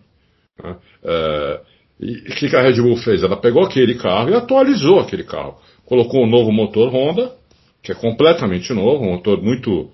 que tem, que tem assim, a, estru, estruturalmente muito parecido com, com a Mercedes. É, é, um motor que melhorou a potência, melhorou a dirigibilidade. E ela mudou. E trocou a traseira, né, Adalto? Que é o fundamental, né? Fundamental, mudou, é. Fundamental. Mudaram a asa dianteira, que, era, que é onde começa o ar e que, que vai definir para onde o ar vai para o carro. Mudaram a asa dianteira. Né, das, tinha muita carga nas extremidades de fora, tiraram aquela carga toda e colocaram uma asa dianteira diferente. E o carro. É, afilaram um pouco a traseira e o carro continua.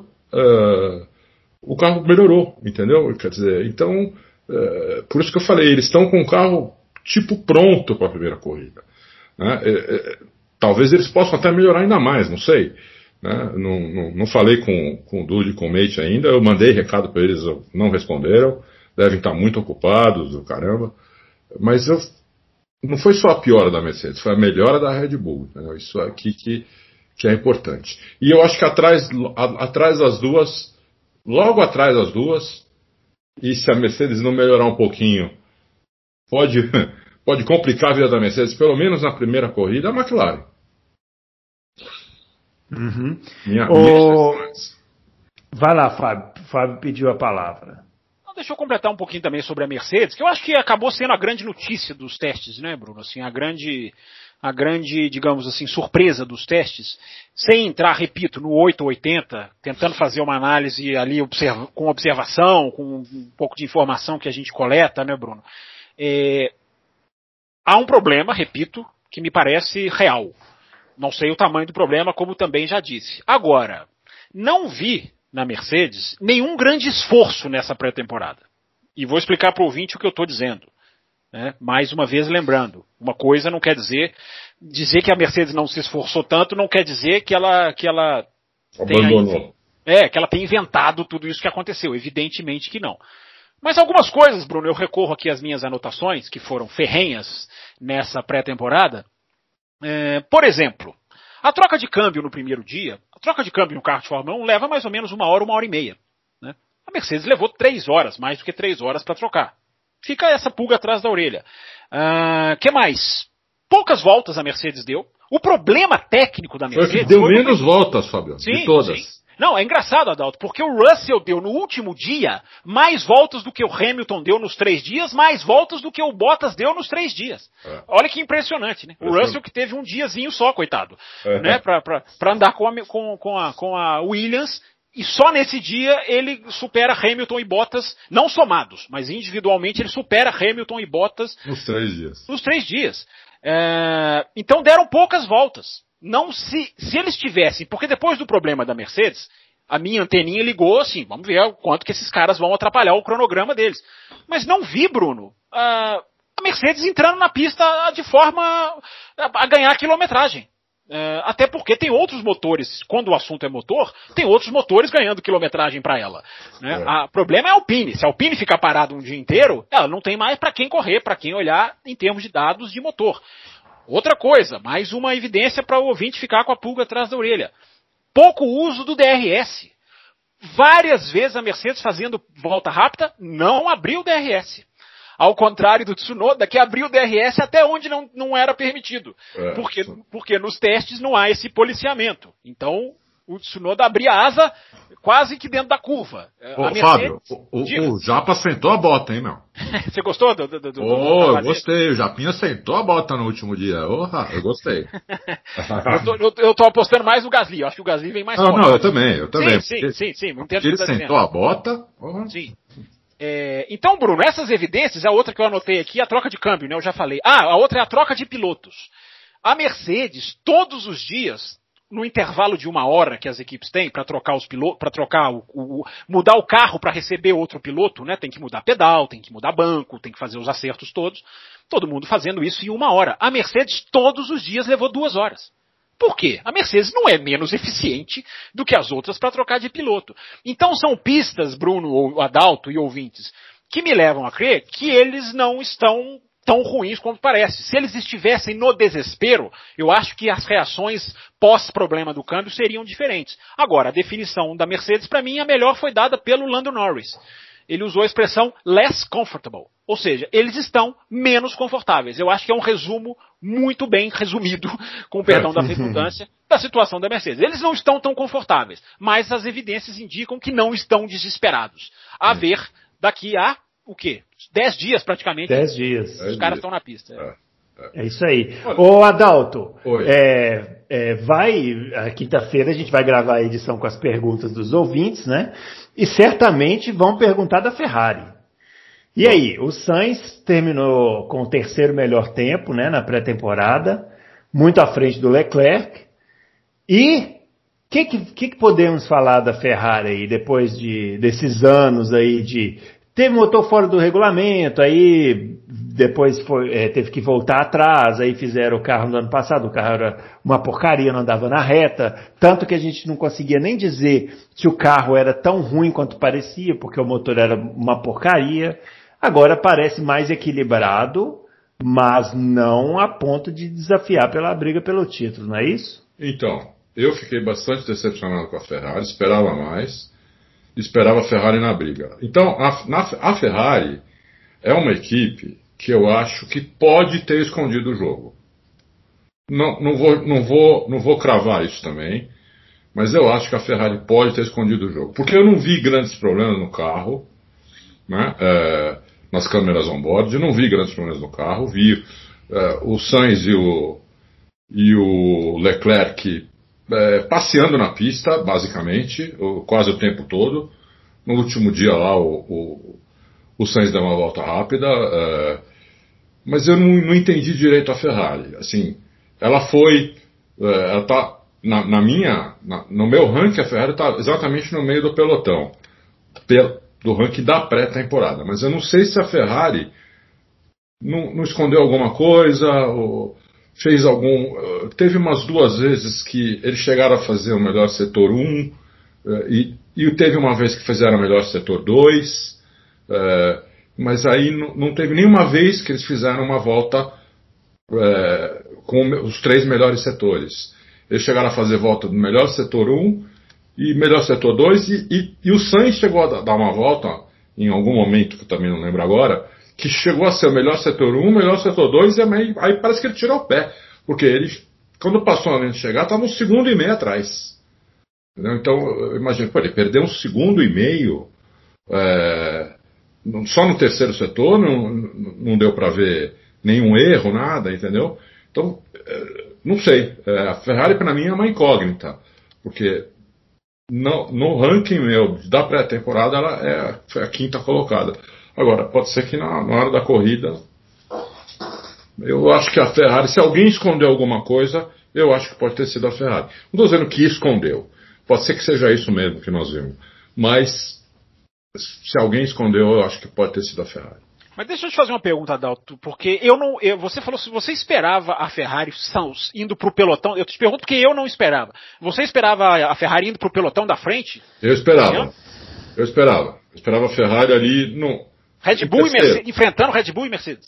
É, ou pelo menos em terceiro, assim, tranquila. Entendeu? Red Bull e Mercedes brigando e a Ferrari em terceiro, tranquila. Ah, não, aí sim. sim. É, eu esperava pelo menos isso. E, não, e, não, e na pré-temporada não foi isso. Você tem pelo menos duas equipes que na pré-temporada foram melhor que a Ferrari. A McLaren e a AlphaTauri. Elas foram melhor que a Ferrari. Não, se a gente for olhar tempo por tempo, o Bruno está se apegando em quem fez o primeiro, o segundo, o terceiro melhor tempo. Eu te, eu te aconselho a não olhar uhum. muito para essa tabela, Bruno. Não, eu não estou me apegando, não. É ah. só porque é um jeito de introduzir os assuntos aqui, mas eu sei que não vale nada. É, ah, não, é... seu Tsunoda, eu também concordo com a Adalto, o japonês foi não, bem. Eu sei, eu sei, vocês estão muito é, otimistas. Eu prefiro Tsunoda, ver. Tô achando que apareceu, hein, Adalto? Foi. Apareceu um japonês bom, hein? O melhor japonês da história da Fórmula 1. É. É. Forçou, for, o Verstappen meio que já tinha dado a volta dele, que já era a melhor volta, que não sei o quê. Já tinha entrado no box, o japonês foi lá e cravou ele forçou ele voltar pra pista. Ele voltou pra pista para dar a volta final lá, 1,28, o único que conseguiu chegar em 1,28. Essa foi tudo 1,29 para cima. É, eu gostei do Japa, independente se aquilo que ele fez foi, foi com tanque vazio ou não. Ele Tava sentou abrindo- lá e fez. Tava abrindo asa antes, hein? Ele tava abrindo asa antes. Então, tava abrindo a asa, tá fazendo o diabo, mas ele foi lá, sentou e, me- e- e sentou a bota, entendeu? Eu gostei, gostei disso. Entendi. Vocês estão dizendo assim, no mínimo a vontade o menino tá, né? Exatamente, entendeu? É, e andou direitinho, não perdeu o carro também, não fez, não fez bobagem, entendeu? Então, eu gostei do Japa, eu gostei do Japa. O, o Bruno Ale, só para arredondar o negócio da Ferrari, antes, só lembrando, né? Eu, eu, eu, eu, é, nunca recomendo de se olhar as tabelas de tempo, porque não só na pré-temporada a gente não sabe a condição do carro, né? A gente não sabe o que o cara fez com quanto de idade tinha o pneu, a qual hora do dia, e isso nessa pré-temporada nunca foi tão importante, porque se em Barcelona a diferença é manhã para tarde, em no Bahrein a diferença foi tarde para noite, e a variação de pista de tarde para noite é muito maior do que uma variação de pista de manhã para tarde, simplesmente pela ausência do sol. Então o rendimento da pista né, o Adalto falou em um segundo, o Karun Shandok, na transmissão da F1 TV, chegou a dizer quatro. Chegou a dizer Quatro? segundos, né? Que, que, que- a- Oi? Diga, Adalto. Nossa, não, eu, che- eu falei um segundo e meio, mas quatro? Caramba! É, é assim, o Karun Shandok, pois é, eu também, também, também eu tô só, quando, quando, quando é, quando é uma informação que não é, não é uma conclusão minha, eu sempre dou aqui o autor, né, o, o Karun Shandok disse isso. E o Karun Shandok estava lá na pista, assim, inclusive acompanhando do lado, vendo É. as reações dos carros, enfim, é, é, a transmissão da F1 TV foi muito mais abaixo da do ano passado, depois a gente fala nisso. Embora depois, mais uma anotação para você depois, Bruno, eu queria dar uma palavrinha sobre o Murray Walker, que morreu Ah, sim, semana, vamos fazer é aqui uma, no final. que é uma É. figura que a gente merece é, é, registrar aqui. É claro. É, mas a questão da Ferrari, Adalto, o motivo de que eu não espero ela dar um salto tão grande, porque eu vou até recuperar um tweet que eu coloquei. Aliás, o âncora, nervoso, devia estar, esqueceu de falar os nossos tweets hoje, devia estar nervoso, né? No começo da entrevista. Ele vai falar, ele vai falar já já. É, Ai, eu, ai, ai. eu coloquei no meu Twitter uma coisa, Adalto, que eu acho assim impressionante, né? Ah, o buraco que a Ferrari, o buraco de onde a Ferrari vem é muito, é muito grande. né? É. Se, se você der para a Ferrari em 2020 mais 17 vitórias, ela não pega a Mercedes. Olha que número assustador. 17 vitórias a mais para a Ferrari em 2020, somando ao que ela fez, ela não supera a Mercedes. É 10 dobradinhas. Se você entregar para a Ferrari mais 10 corridas com 10 dobradinhas sem a Mercedes entrar na pista, a Ferrari não ganharia o campeonato em 2020. Ou seja, estou dando esses números para dar ao ouvinte uma noção do quão assustador era o buraco de qual ela se meteu. A pior campanha da Ferrari em 40 anos. Isso não é pouca coisa. Isso é uma coisa muito simbólica, isso é uma coisa muito pesada. Então, por isso eu não esperava um salto tão o- como o Adalto falou, a questão de ficar em terceiro ali, aí sim, talvez é, é, já seja até um mínimo exigido para um, pro nível da Ferrari. É, mas eu concordo, não dá para saber, não dá para bater o martelo no, no que os carrinhos vermelhos vão fazer. Mas o É. buraco que eles têm que escalar é, não é fácil. Eles caíram muito no ano passado. Caíram mesmo. É, e a Aston Martin, hein, ô, pessoal? Aston Martin, não, é, não quero me basear na tabela de tempos, mas eles estão aqui na minha frente com os dois últimos tempos, né? Além daquela questão super relevante que eu chamei a atenção da cor, A mais tecnicamente. relevante- a mais relevante de todas, inclusive. A mais de todos. O que, que a gente pode falar? Eu estou vendo vocês falando aí muito da traseira, traseira nervosa, os pilotos todos comentaram. Estaria o Vettel em apuros, não? Eu acho que nesse momento está em seríssimos apuros. Seríssimos apuros. Mas trouxeram, pegaram a traseira, que é o segredo da Mercedes 2020. Ou você não está falando da parte traseira, você está falando do carro como do rendimento geral? Eu estou falando do rendimento geral. É, Mas- o, Adalto, o Adalto também, porque o Vettel, Adalto, para você continuar, o Vettel é o piloto que menos andou de todos, né? Menos andou. é. Teve problema, né? É. Então, o Vettel é um cara que precisava andar mais, andou pouco. A Aston Martin teve alguns problemas também. Também teve problema de câmbio. O câmbio travou igual o da Mercedes. Com o Vettel, coitado. Na hora que ele estava na pista, tinha acabado de ir para a pista, tinha dado, sei lá, pouquíssimas voltas, o câmbio já travou. Então ele também deu poucas voltas. É, se a traseira da, da, da Aston Martin tiver como a da Mercedes, parecida com a da Mercedes, é, o Vettel deve estar. Tá, vai perder os poucos cabelos que lhe restam. Né? Aquela entrada que a gente vê em cima vai, vai virar tio Chico, vai virar só, vai ficar cabelinho do lado aqui. Porque é, realmente. Ai, vocês tô, perseguem tô, o Vettel, vocês são é, Eu estou muito azarado, né? Estou muito azarado.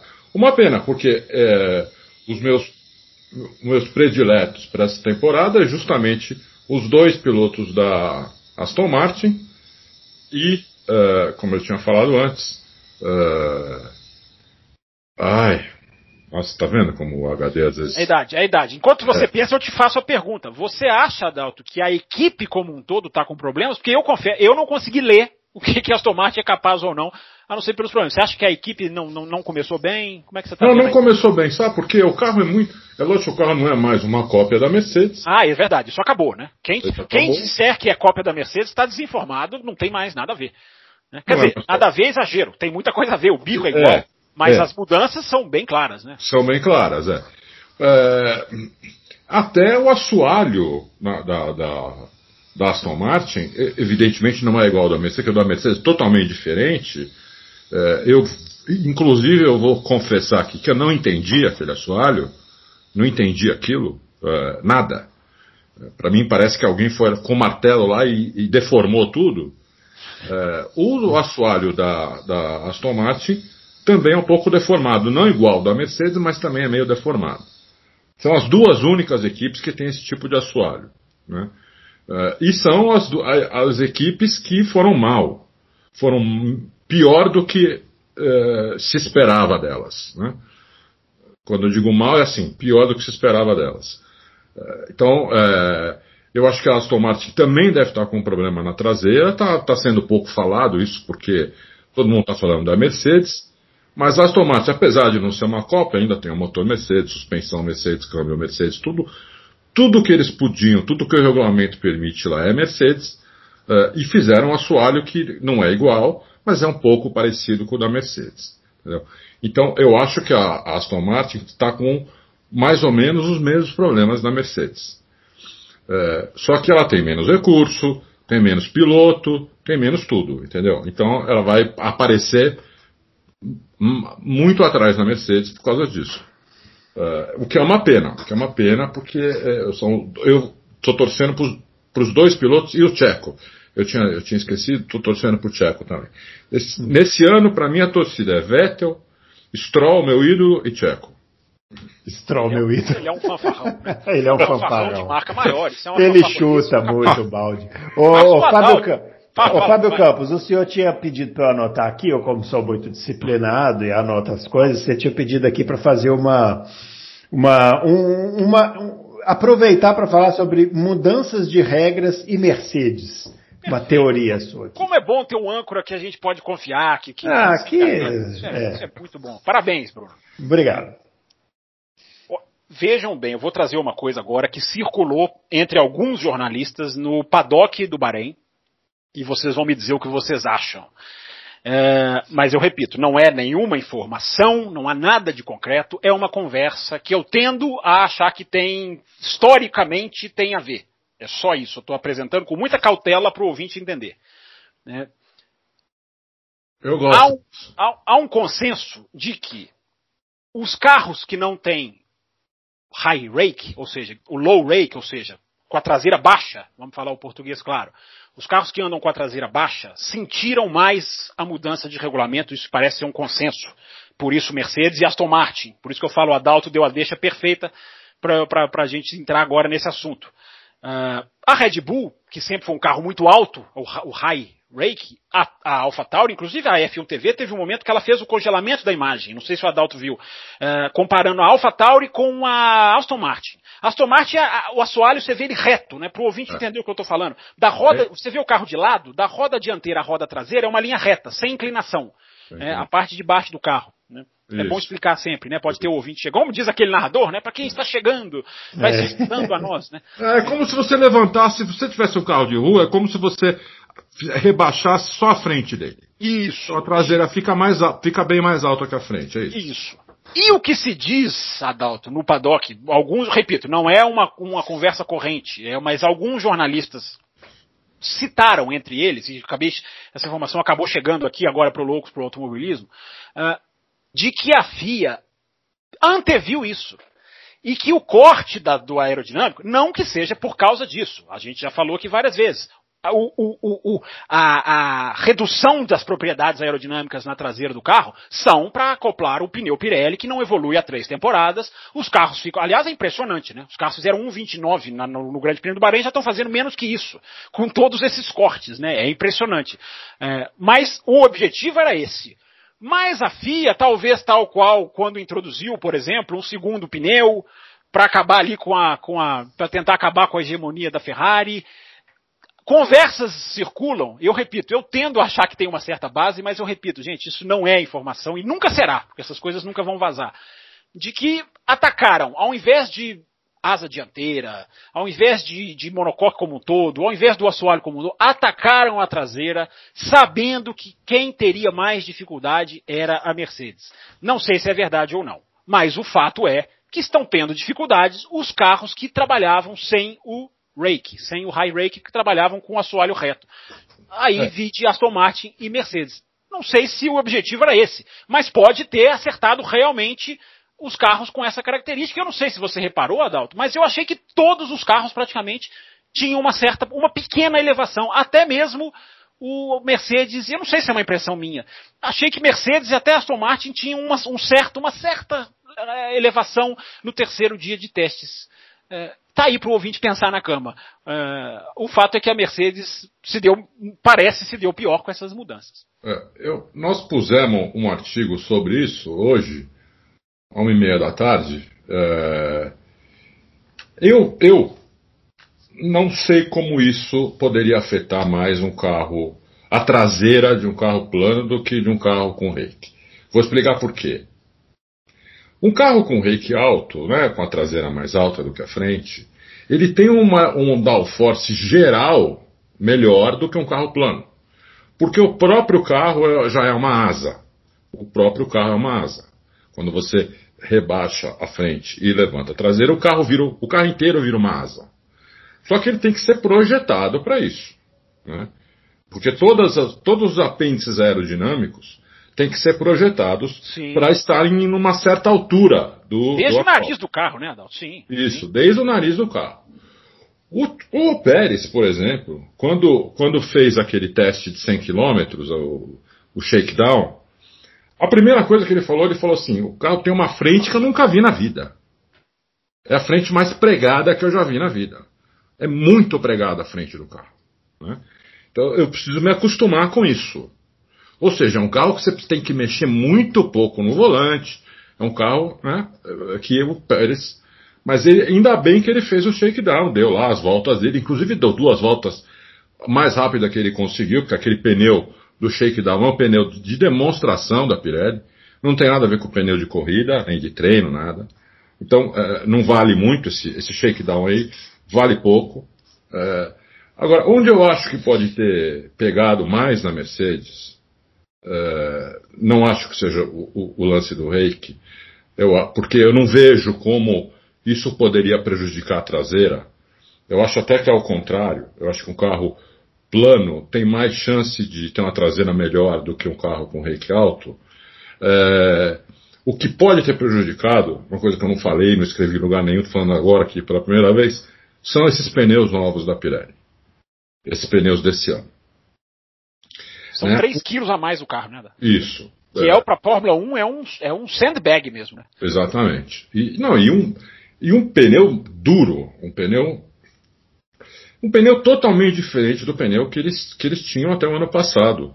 E que a Mercedes tinha entendido completamente. Então, na Fórmula 1, o pneu faz parte da suspensão, é uma parte importante da suspensão. Muito mais que em carro de rua. Né? É, quando você muda a composição do pneu, não da borracha, eles mudaram a estrutura do pneu. Né? Ou é um pneu que ele é estruturalmente mais pesado, mais forte, para aguentar mais o tranco, para aguentar essas curvas inclinadas que, que vão ter lá, por exemplo, lá, em, lá na Holanda, em Zandvoort. É, é um pneu diferente. Né?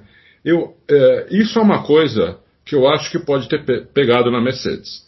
É lógico que a Mercedes tem capacidade também, com o tempo, de entender esse tipo de pneu e adequar o carro a esse tipo de pneu.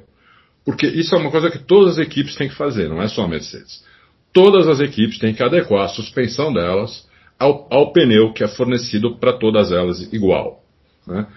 Talvez a, a Mercedes não tenha conseguido adequar direito a suspensão para esse pneu.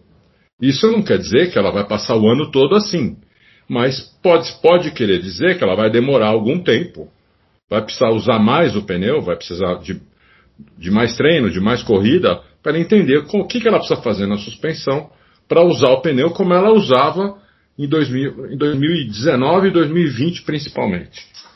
O Hamilton, não sei se vocês lembram, o Hamilton ano passado chegou a fazer 35, 40 voltas com o mesmo pneu e, na, e faltando três voltas para acabar a corrida, ele fez a, fez a melhor volta da corrida com um pneu de 35 voltas.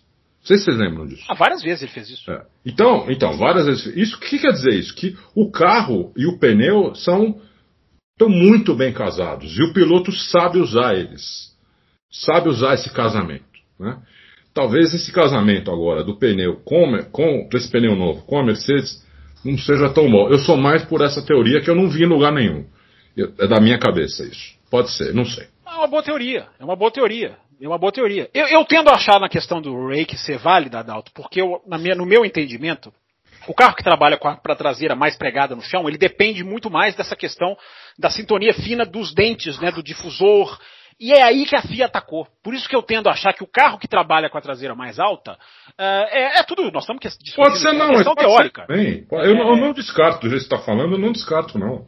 Sim, não, e nem a teoria nem a minha. A sua teoria, que é sua do pneu, que é interessante, embora eu não sei se seria um erro até meio banal, né? Assim, não é. se entender com pneu para uma equipe dessa, dessa, mas é uma teoria sua. Agora, essa teoria que eu estou trazendo nem é minha, ela veio lá do Bahrein. Então, com, com, vindo de lá, eu, eu, tendo até a achar que alguém às vezes ouviu alguma coisa. Enfim, eu não repito, eu não estou dizendo que é verdade, eu não estou querendo vender essa teoria, só estou querendo colocar uma pulguinha atrás da orelha, porque a gente viu Aston Martin e Mercedes, né, os dois carros mais baixos, digamos assim, na traseira, serem até agora os que sentiram. Mas, é. repito o que eu falei no começo do programa o tamanho do problema da Mercedes, eu ainda estou com uma dúvida enorme se é um problemão mesmo ou se é alguma coisa que vai ser, vai ser curada. Bom, para a gente caminhando para o final aqui. Ah, mas que absurdo isso. É, do, do, do, falando em final, temos também o final do grid, né? Do, que foi o final do grid do ano passado, Williams, Alfa Romeo e Haas. É, dá dá para falar alguma coisa aí? O que, que vocês acham? Falar eu... sempre dá, né, Bruno? Vai, Adão. É, eu acho que a Haas é a pior equipe, a equipe que não fez nada no carro. É não gastou que... token nenhum, né, Adalto? Não usou token nenhum. Você olha para o carro e você parece o carro do ano passado com o, o com o asfalto cortado. E um motor Ferrari novo, né? E um motor Ferrari novo. Ou seja, o carro, o carro do ano passado era ruim, esse, é, esse provavelmente é pior. Então, na minha opinião, é o pior carro do grid. Acho que o, o... A dupla de pilotos melhorou ou piorou, Adalto? Pergunta séria. Não, é, coitado. Não, pergunta séria, pergunta séria, pergunta séria. Coitado você. desses dois. Não, não, não, sei dizer ainda. É, são dois pilotos novatos que vão pegar um cadeirão, entendeu? Como aprendizado, para eles vai ser excelente. Porque eles vão pegar um cadeirão com mil e tantos cavalos. Né? Exatamente. Né? Não, e vão treinar para 2022, né? Exatamente, entendeu? Então, é, como aprendizado vai ser ótimo. Agora, o que, que eles vão fazer nas corridas, eu acho que eles vão disputar entre, entre os dois, porque a, a, não ser que eles consigam também ser melhor do que o Latifi, não sei. O, o Russell esquece, o Russell está na frente, tá na frente. O Russell é, no mínimo, ele, ele vai ter três carros atrás dele, no mínimo. Né? Quando não, quatro ou cinco mas três carros atrás dele ele vai ter. Veja que ele não resiste, né, Bruno? Ele dá o que vai acontecer. Ele, não... ele tenta se, se segurar, é, mas ele já fala quem vai estar tá na frente de quem. É, é. É. É, mas eu acho que é isso mesmo, eu acho que é por aí. o, Adalto, das três que o Bruno perguntou, eu fiquei, eu fiquei mais bem impressionado e mais uma vez eu repito, gente, essa, essa, por isso que eu não gosto dessa fase, a gente não tem muita base, a gente tem, acaba indo muito no ponto de interrogação, que para torcedor é uma delícia, para jornalista eu não gosto. Mas a impressão que eu tive da Alfa Romeo foi, Alfa melhor, foi a Romeo. melhor das três. É, não sei se você.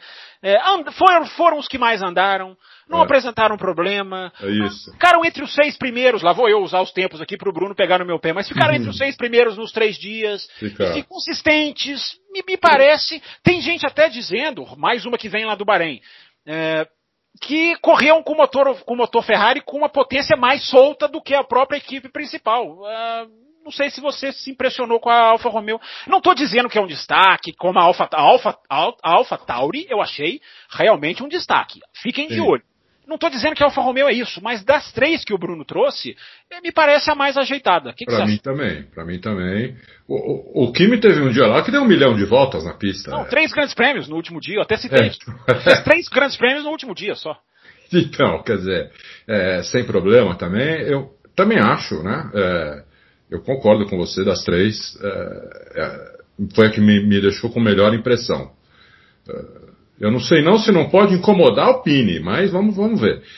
A verdade é que eu acho assim, é, eu acho que o meio do pelotão está muito próximo, muito próximo. Sim, né? isso vai ser muito legal, né? É, vai ser muito, vai estar muito próximo e a minha, a minha esperança é que a Mercedes melhore e que vá disputar pau a pau com a Red Bull, é, no mínimo na, a partir da segunda corrida. Se for na primeira corrida, melhor ainda.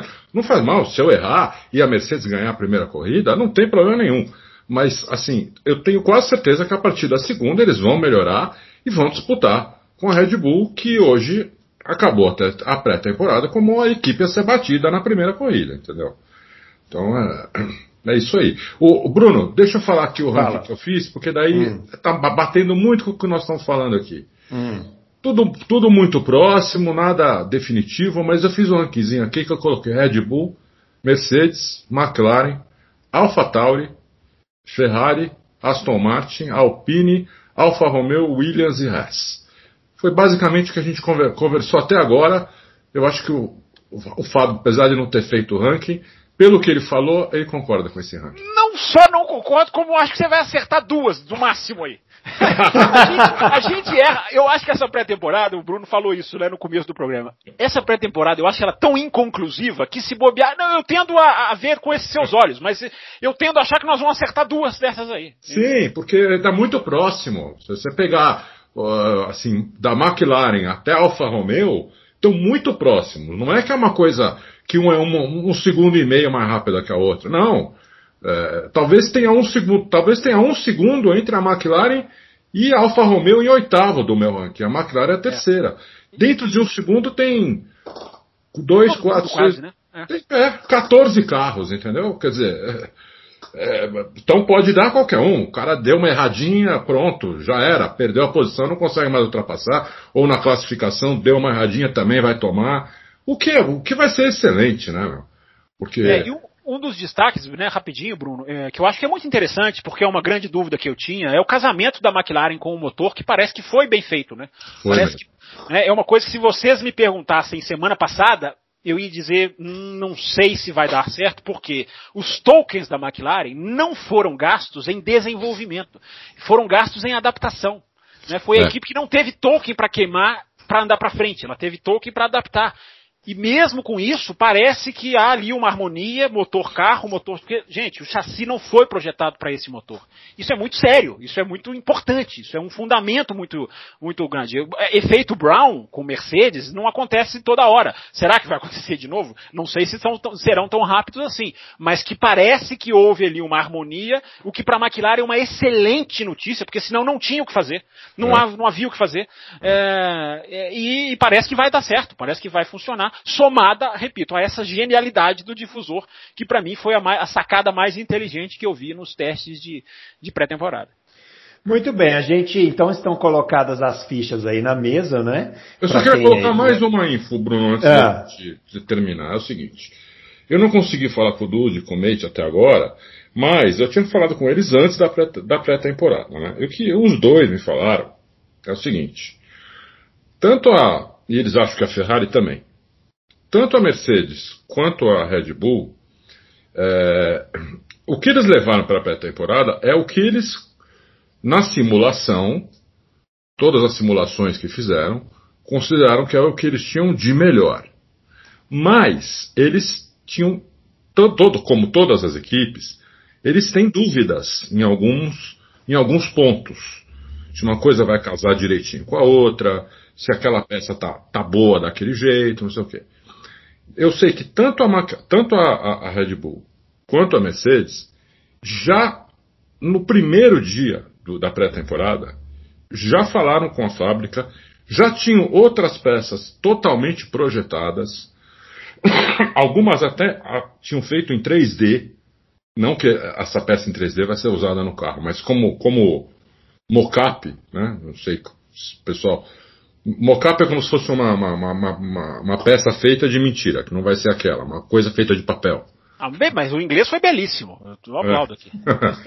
é, de, de muitas partes do carro, entendeu? Então, no primeiro dia, já teve telefonema para a fábrica das duas equipes, para algumas daquelas peças, não todas, porque agora tem um limite de orçamento. Então, isso é muito importante, coisa que a gente não tocou. Tem um limite de orçamento, então eles não vão fazer como eles faziam antes, que eles faziam peças à vontade, quase tipo assim, vamos, vamos, vamos fazer. Uh, vamos testar tudo e ver o que, é melhor. Não, não é mais assim. Eles têm que fazer. Eles têm que agora ter um, ter um procedimento que não vá uh, estourar o teto de orçamento. Então, não dá para eles fazerem, ah, pega aquela asa que a gente levou, que a gente já tinha projetado mais três, manda fazer as três. Porque nós vamos não, testar. não tem aquele negócio, né, Adalto, de Barcelona, que a gente, inclusive, isso que eu vou falar agora é uma informação, ah, como é bom falar informação e não falar teoria é, é uma informação de que em Barcelona é van saindo para a Inglaterra e voltando duas vezes por dia. É. Uma van saindo às seis da manhã e a outra às seis da, da tarde, é, levando peça da fábrica para a pista, no sentido de trás aqui para amanhã, então. que é o que então. acontecia em Barcelona, que no Bahrein não aconteceu. Não aconteceu. Então, o, o que eu sei é que a, tanto a Mercedes quanto a Red Bull, e provavelmente a Ferrari e talvez a McLaren também, já estão construindo algumas peças aerodinâmicas, principalmente, novas para a primeira corrida, no, que vai ser no próprio Bahrein, que são pouca coisa diferente das que nós vimos agora. Você não vai ver um carro totalmente diferente. Né? Nem, nem, nem pode fazer isso. Mas vai ver uma coisa ou outra diferente, que é, são nos detalhes, né? O diabo mora nos detalhes, é isso. Isso é importante, terminou, pessoal. Muito bem. Poé terminou, terminou poético, poético, é. Bom, a gente. O, Hora dos detalhes. É, o, o Fábio Campos mencionou aqui, já estava aqui na pauta, a gente não pode deixar de comentar, né? É, na semana passada a gente. Infelizmente, nos, é, nós, nós nos despedimos aí do Murray Walker, né? Aos 97 é anos ele nos deixou. E, assim, é, para quem não sabe, né, o Murray Walker ele não era exatamente uma unanimidade técnica, né? Tinha, tinha gente que não, não gostava tanto do estilo, mas ele é um.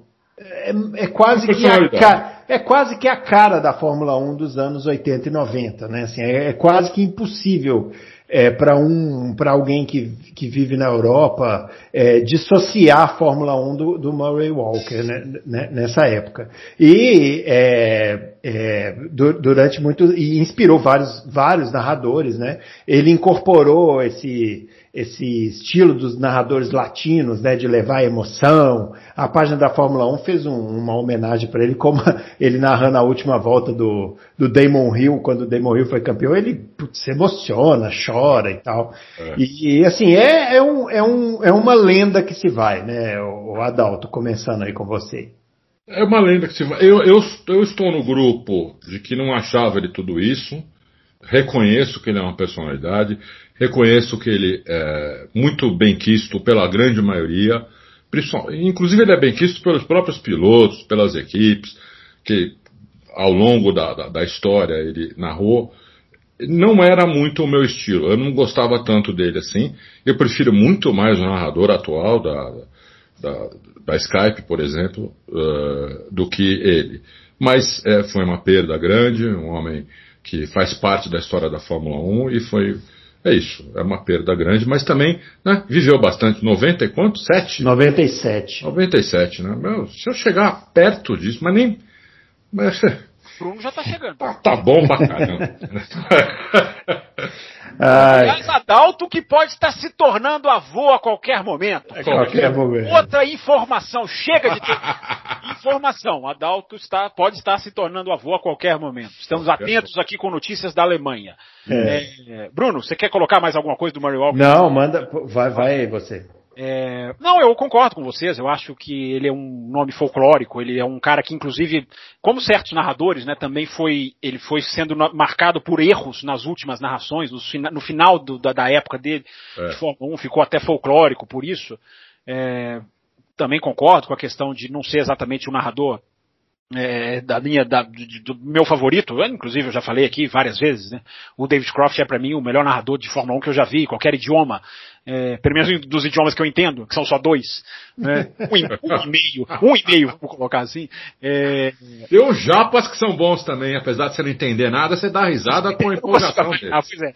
É, tem, não, eu, quando eles colocam os narrador, o narrador em francês narrando a vitória do Gasly em Monza, é, uma maravilhoso. coisa de arrepiar. É, é Foi maravilhoso. lindo aquilo. É, é- é incrível. E. Mas o Murray Walker, até eu coloquei, coloquei no meu Twitter, né, Bruno? Ele era um narrador puro e simples, de um jeito que é interessante para a profissão, eu acho. Eu acho que é louvável você pegar um cara que simplesmente narra, que não inventa coisa, que não bate no peito falando que é amigo de piloto, que não deixa o ego tomar conta das suas, das suas, dos suas, da sua base de narração.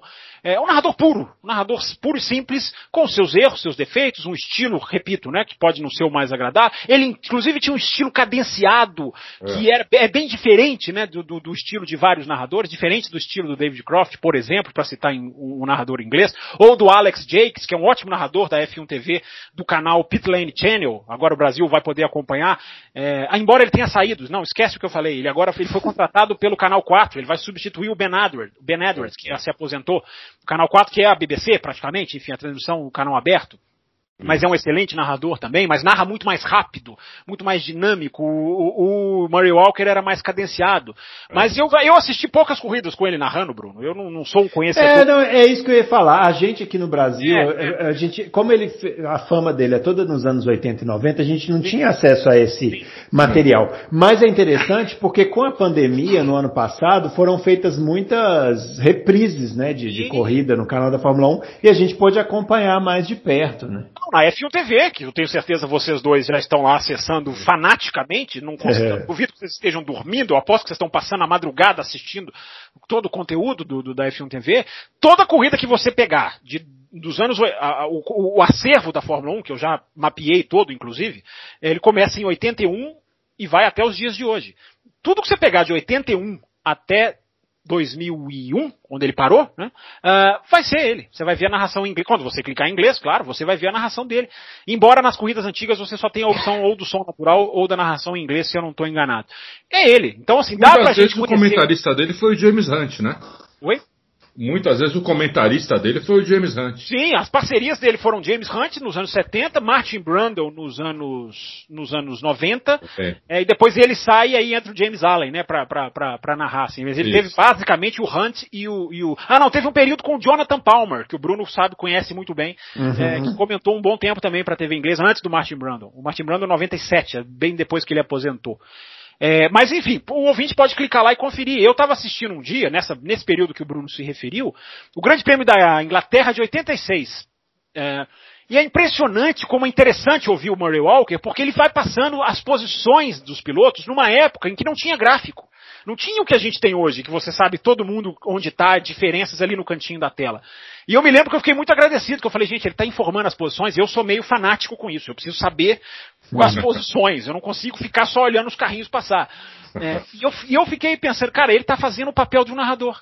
Ele está passando, informando as posições, fazendo a leitura da corrida. Esse era o Murray Walker, simples, mas eficiente. Então eu acho que fica esse registro do cara. E ele era o rei, né? Eu até falei ontem no Café com Velocidade. Ele passou da figura de narrador e passou a virar. Ele virou um comunicador inglês. Ele era um, um grande comunicador. Por isso a Inglaterra toda ficou de luto.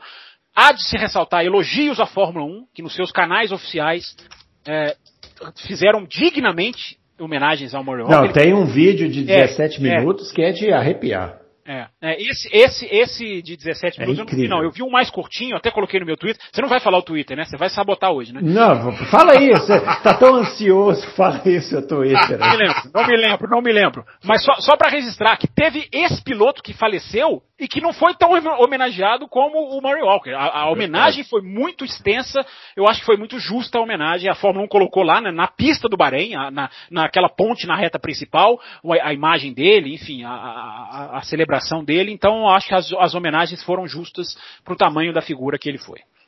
Muito bem, como o Fábio Campos está muito ansioso, a gente, os twitters que ficaram faltando, né? O Twitter dele que ele não se lembra é o arroba campusfb, o meu arroba brunoaleixo80 e o do Adalto, arroba Adalto Reis. A gente está finalizando aqui essa edição especialíssima do Loucos para Automobilismo, tivemos o pessoal do marketing da Petronas que deu uma entrevista maravilhosa aqui pra gente, fizemos essa análise da é, pré-temporada né, da Fórmula 1 e agora, daqui mais ou menos aí 10 dias, é, os carros vão estar na pista aí no Bahrein para começar essa temporada que a gente não aguenta mais de ansiedade, né?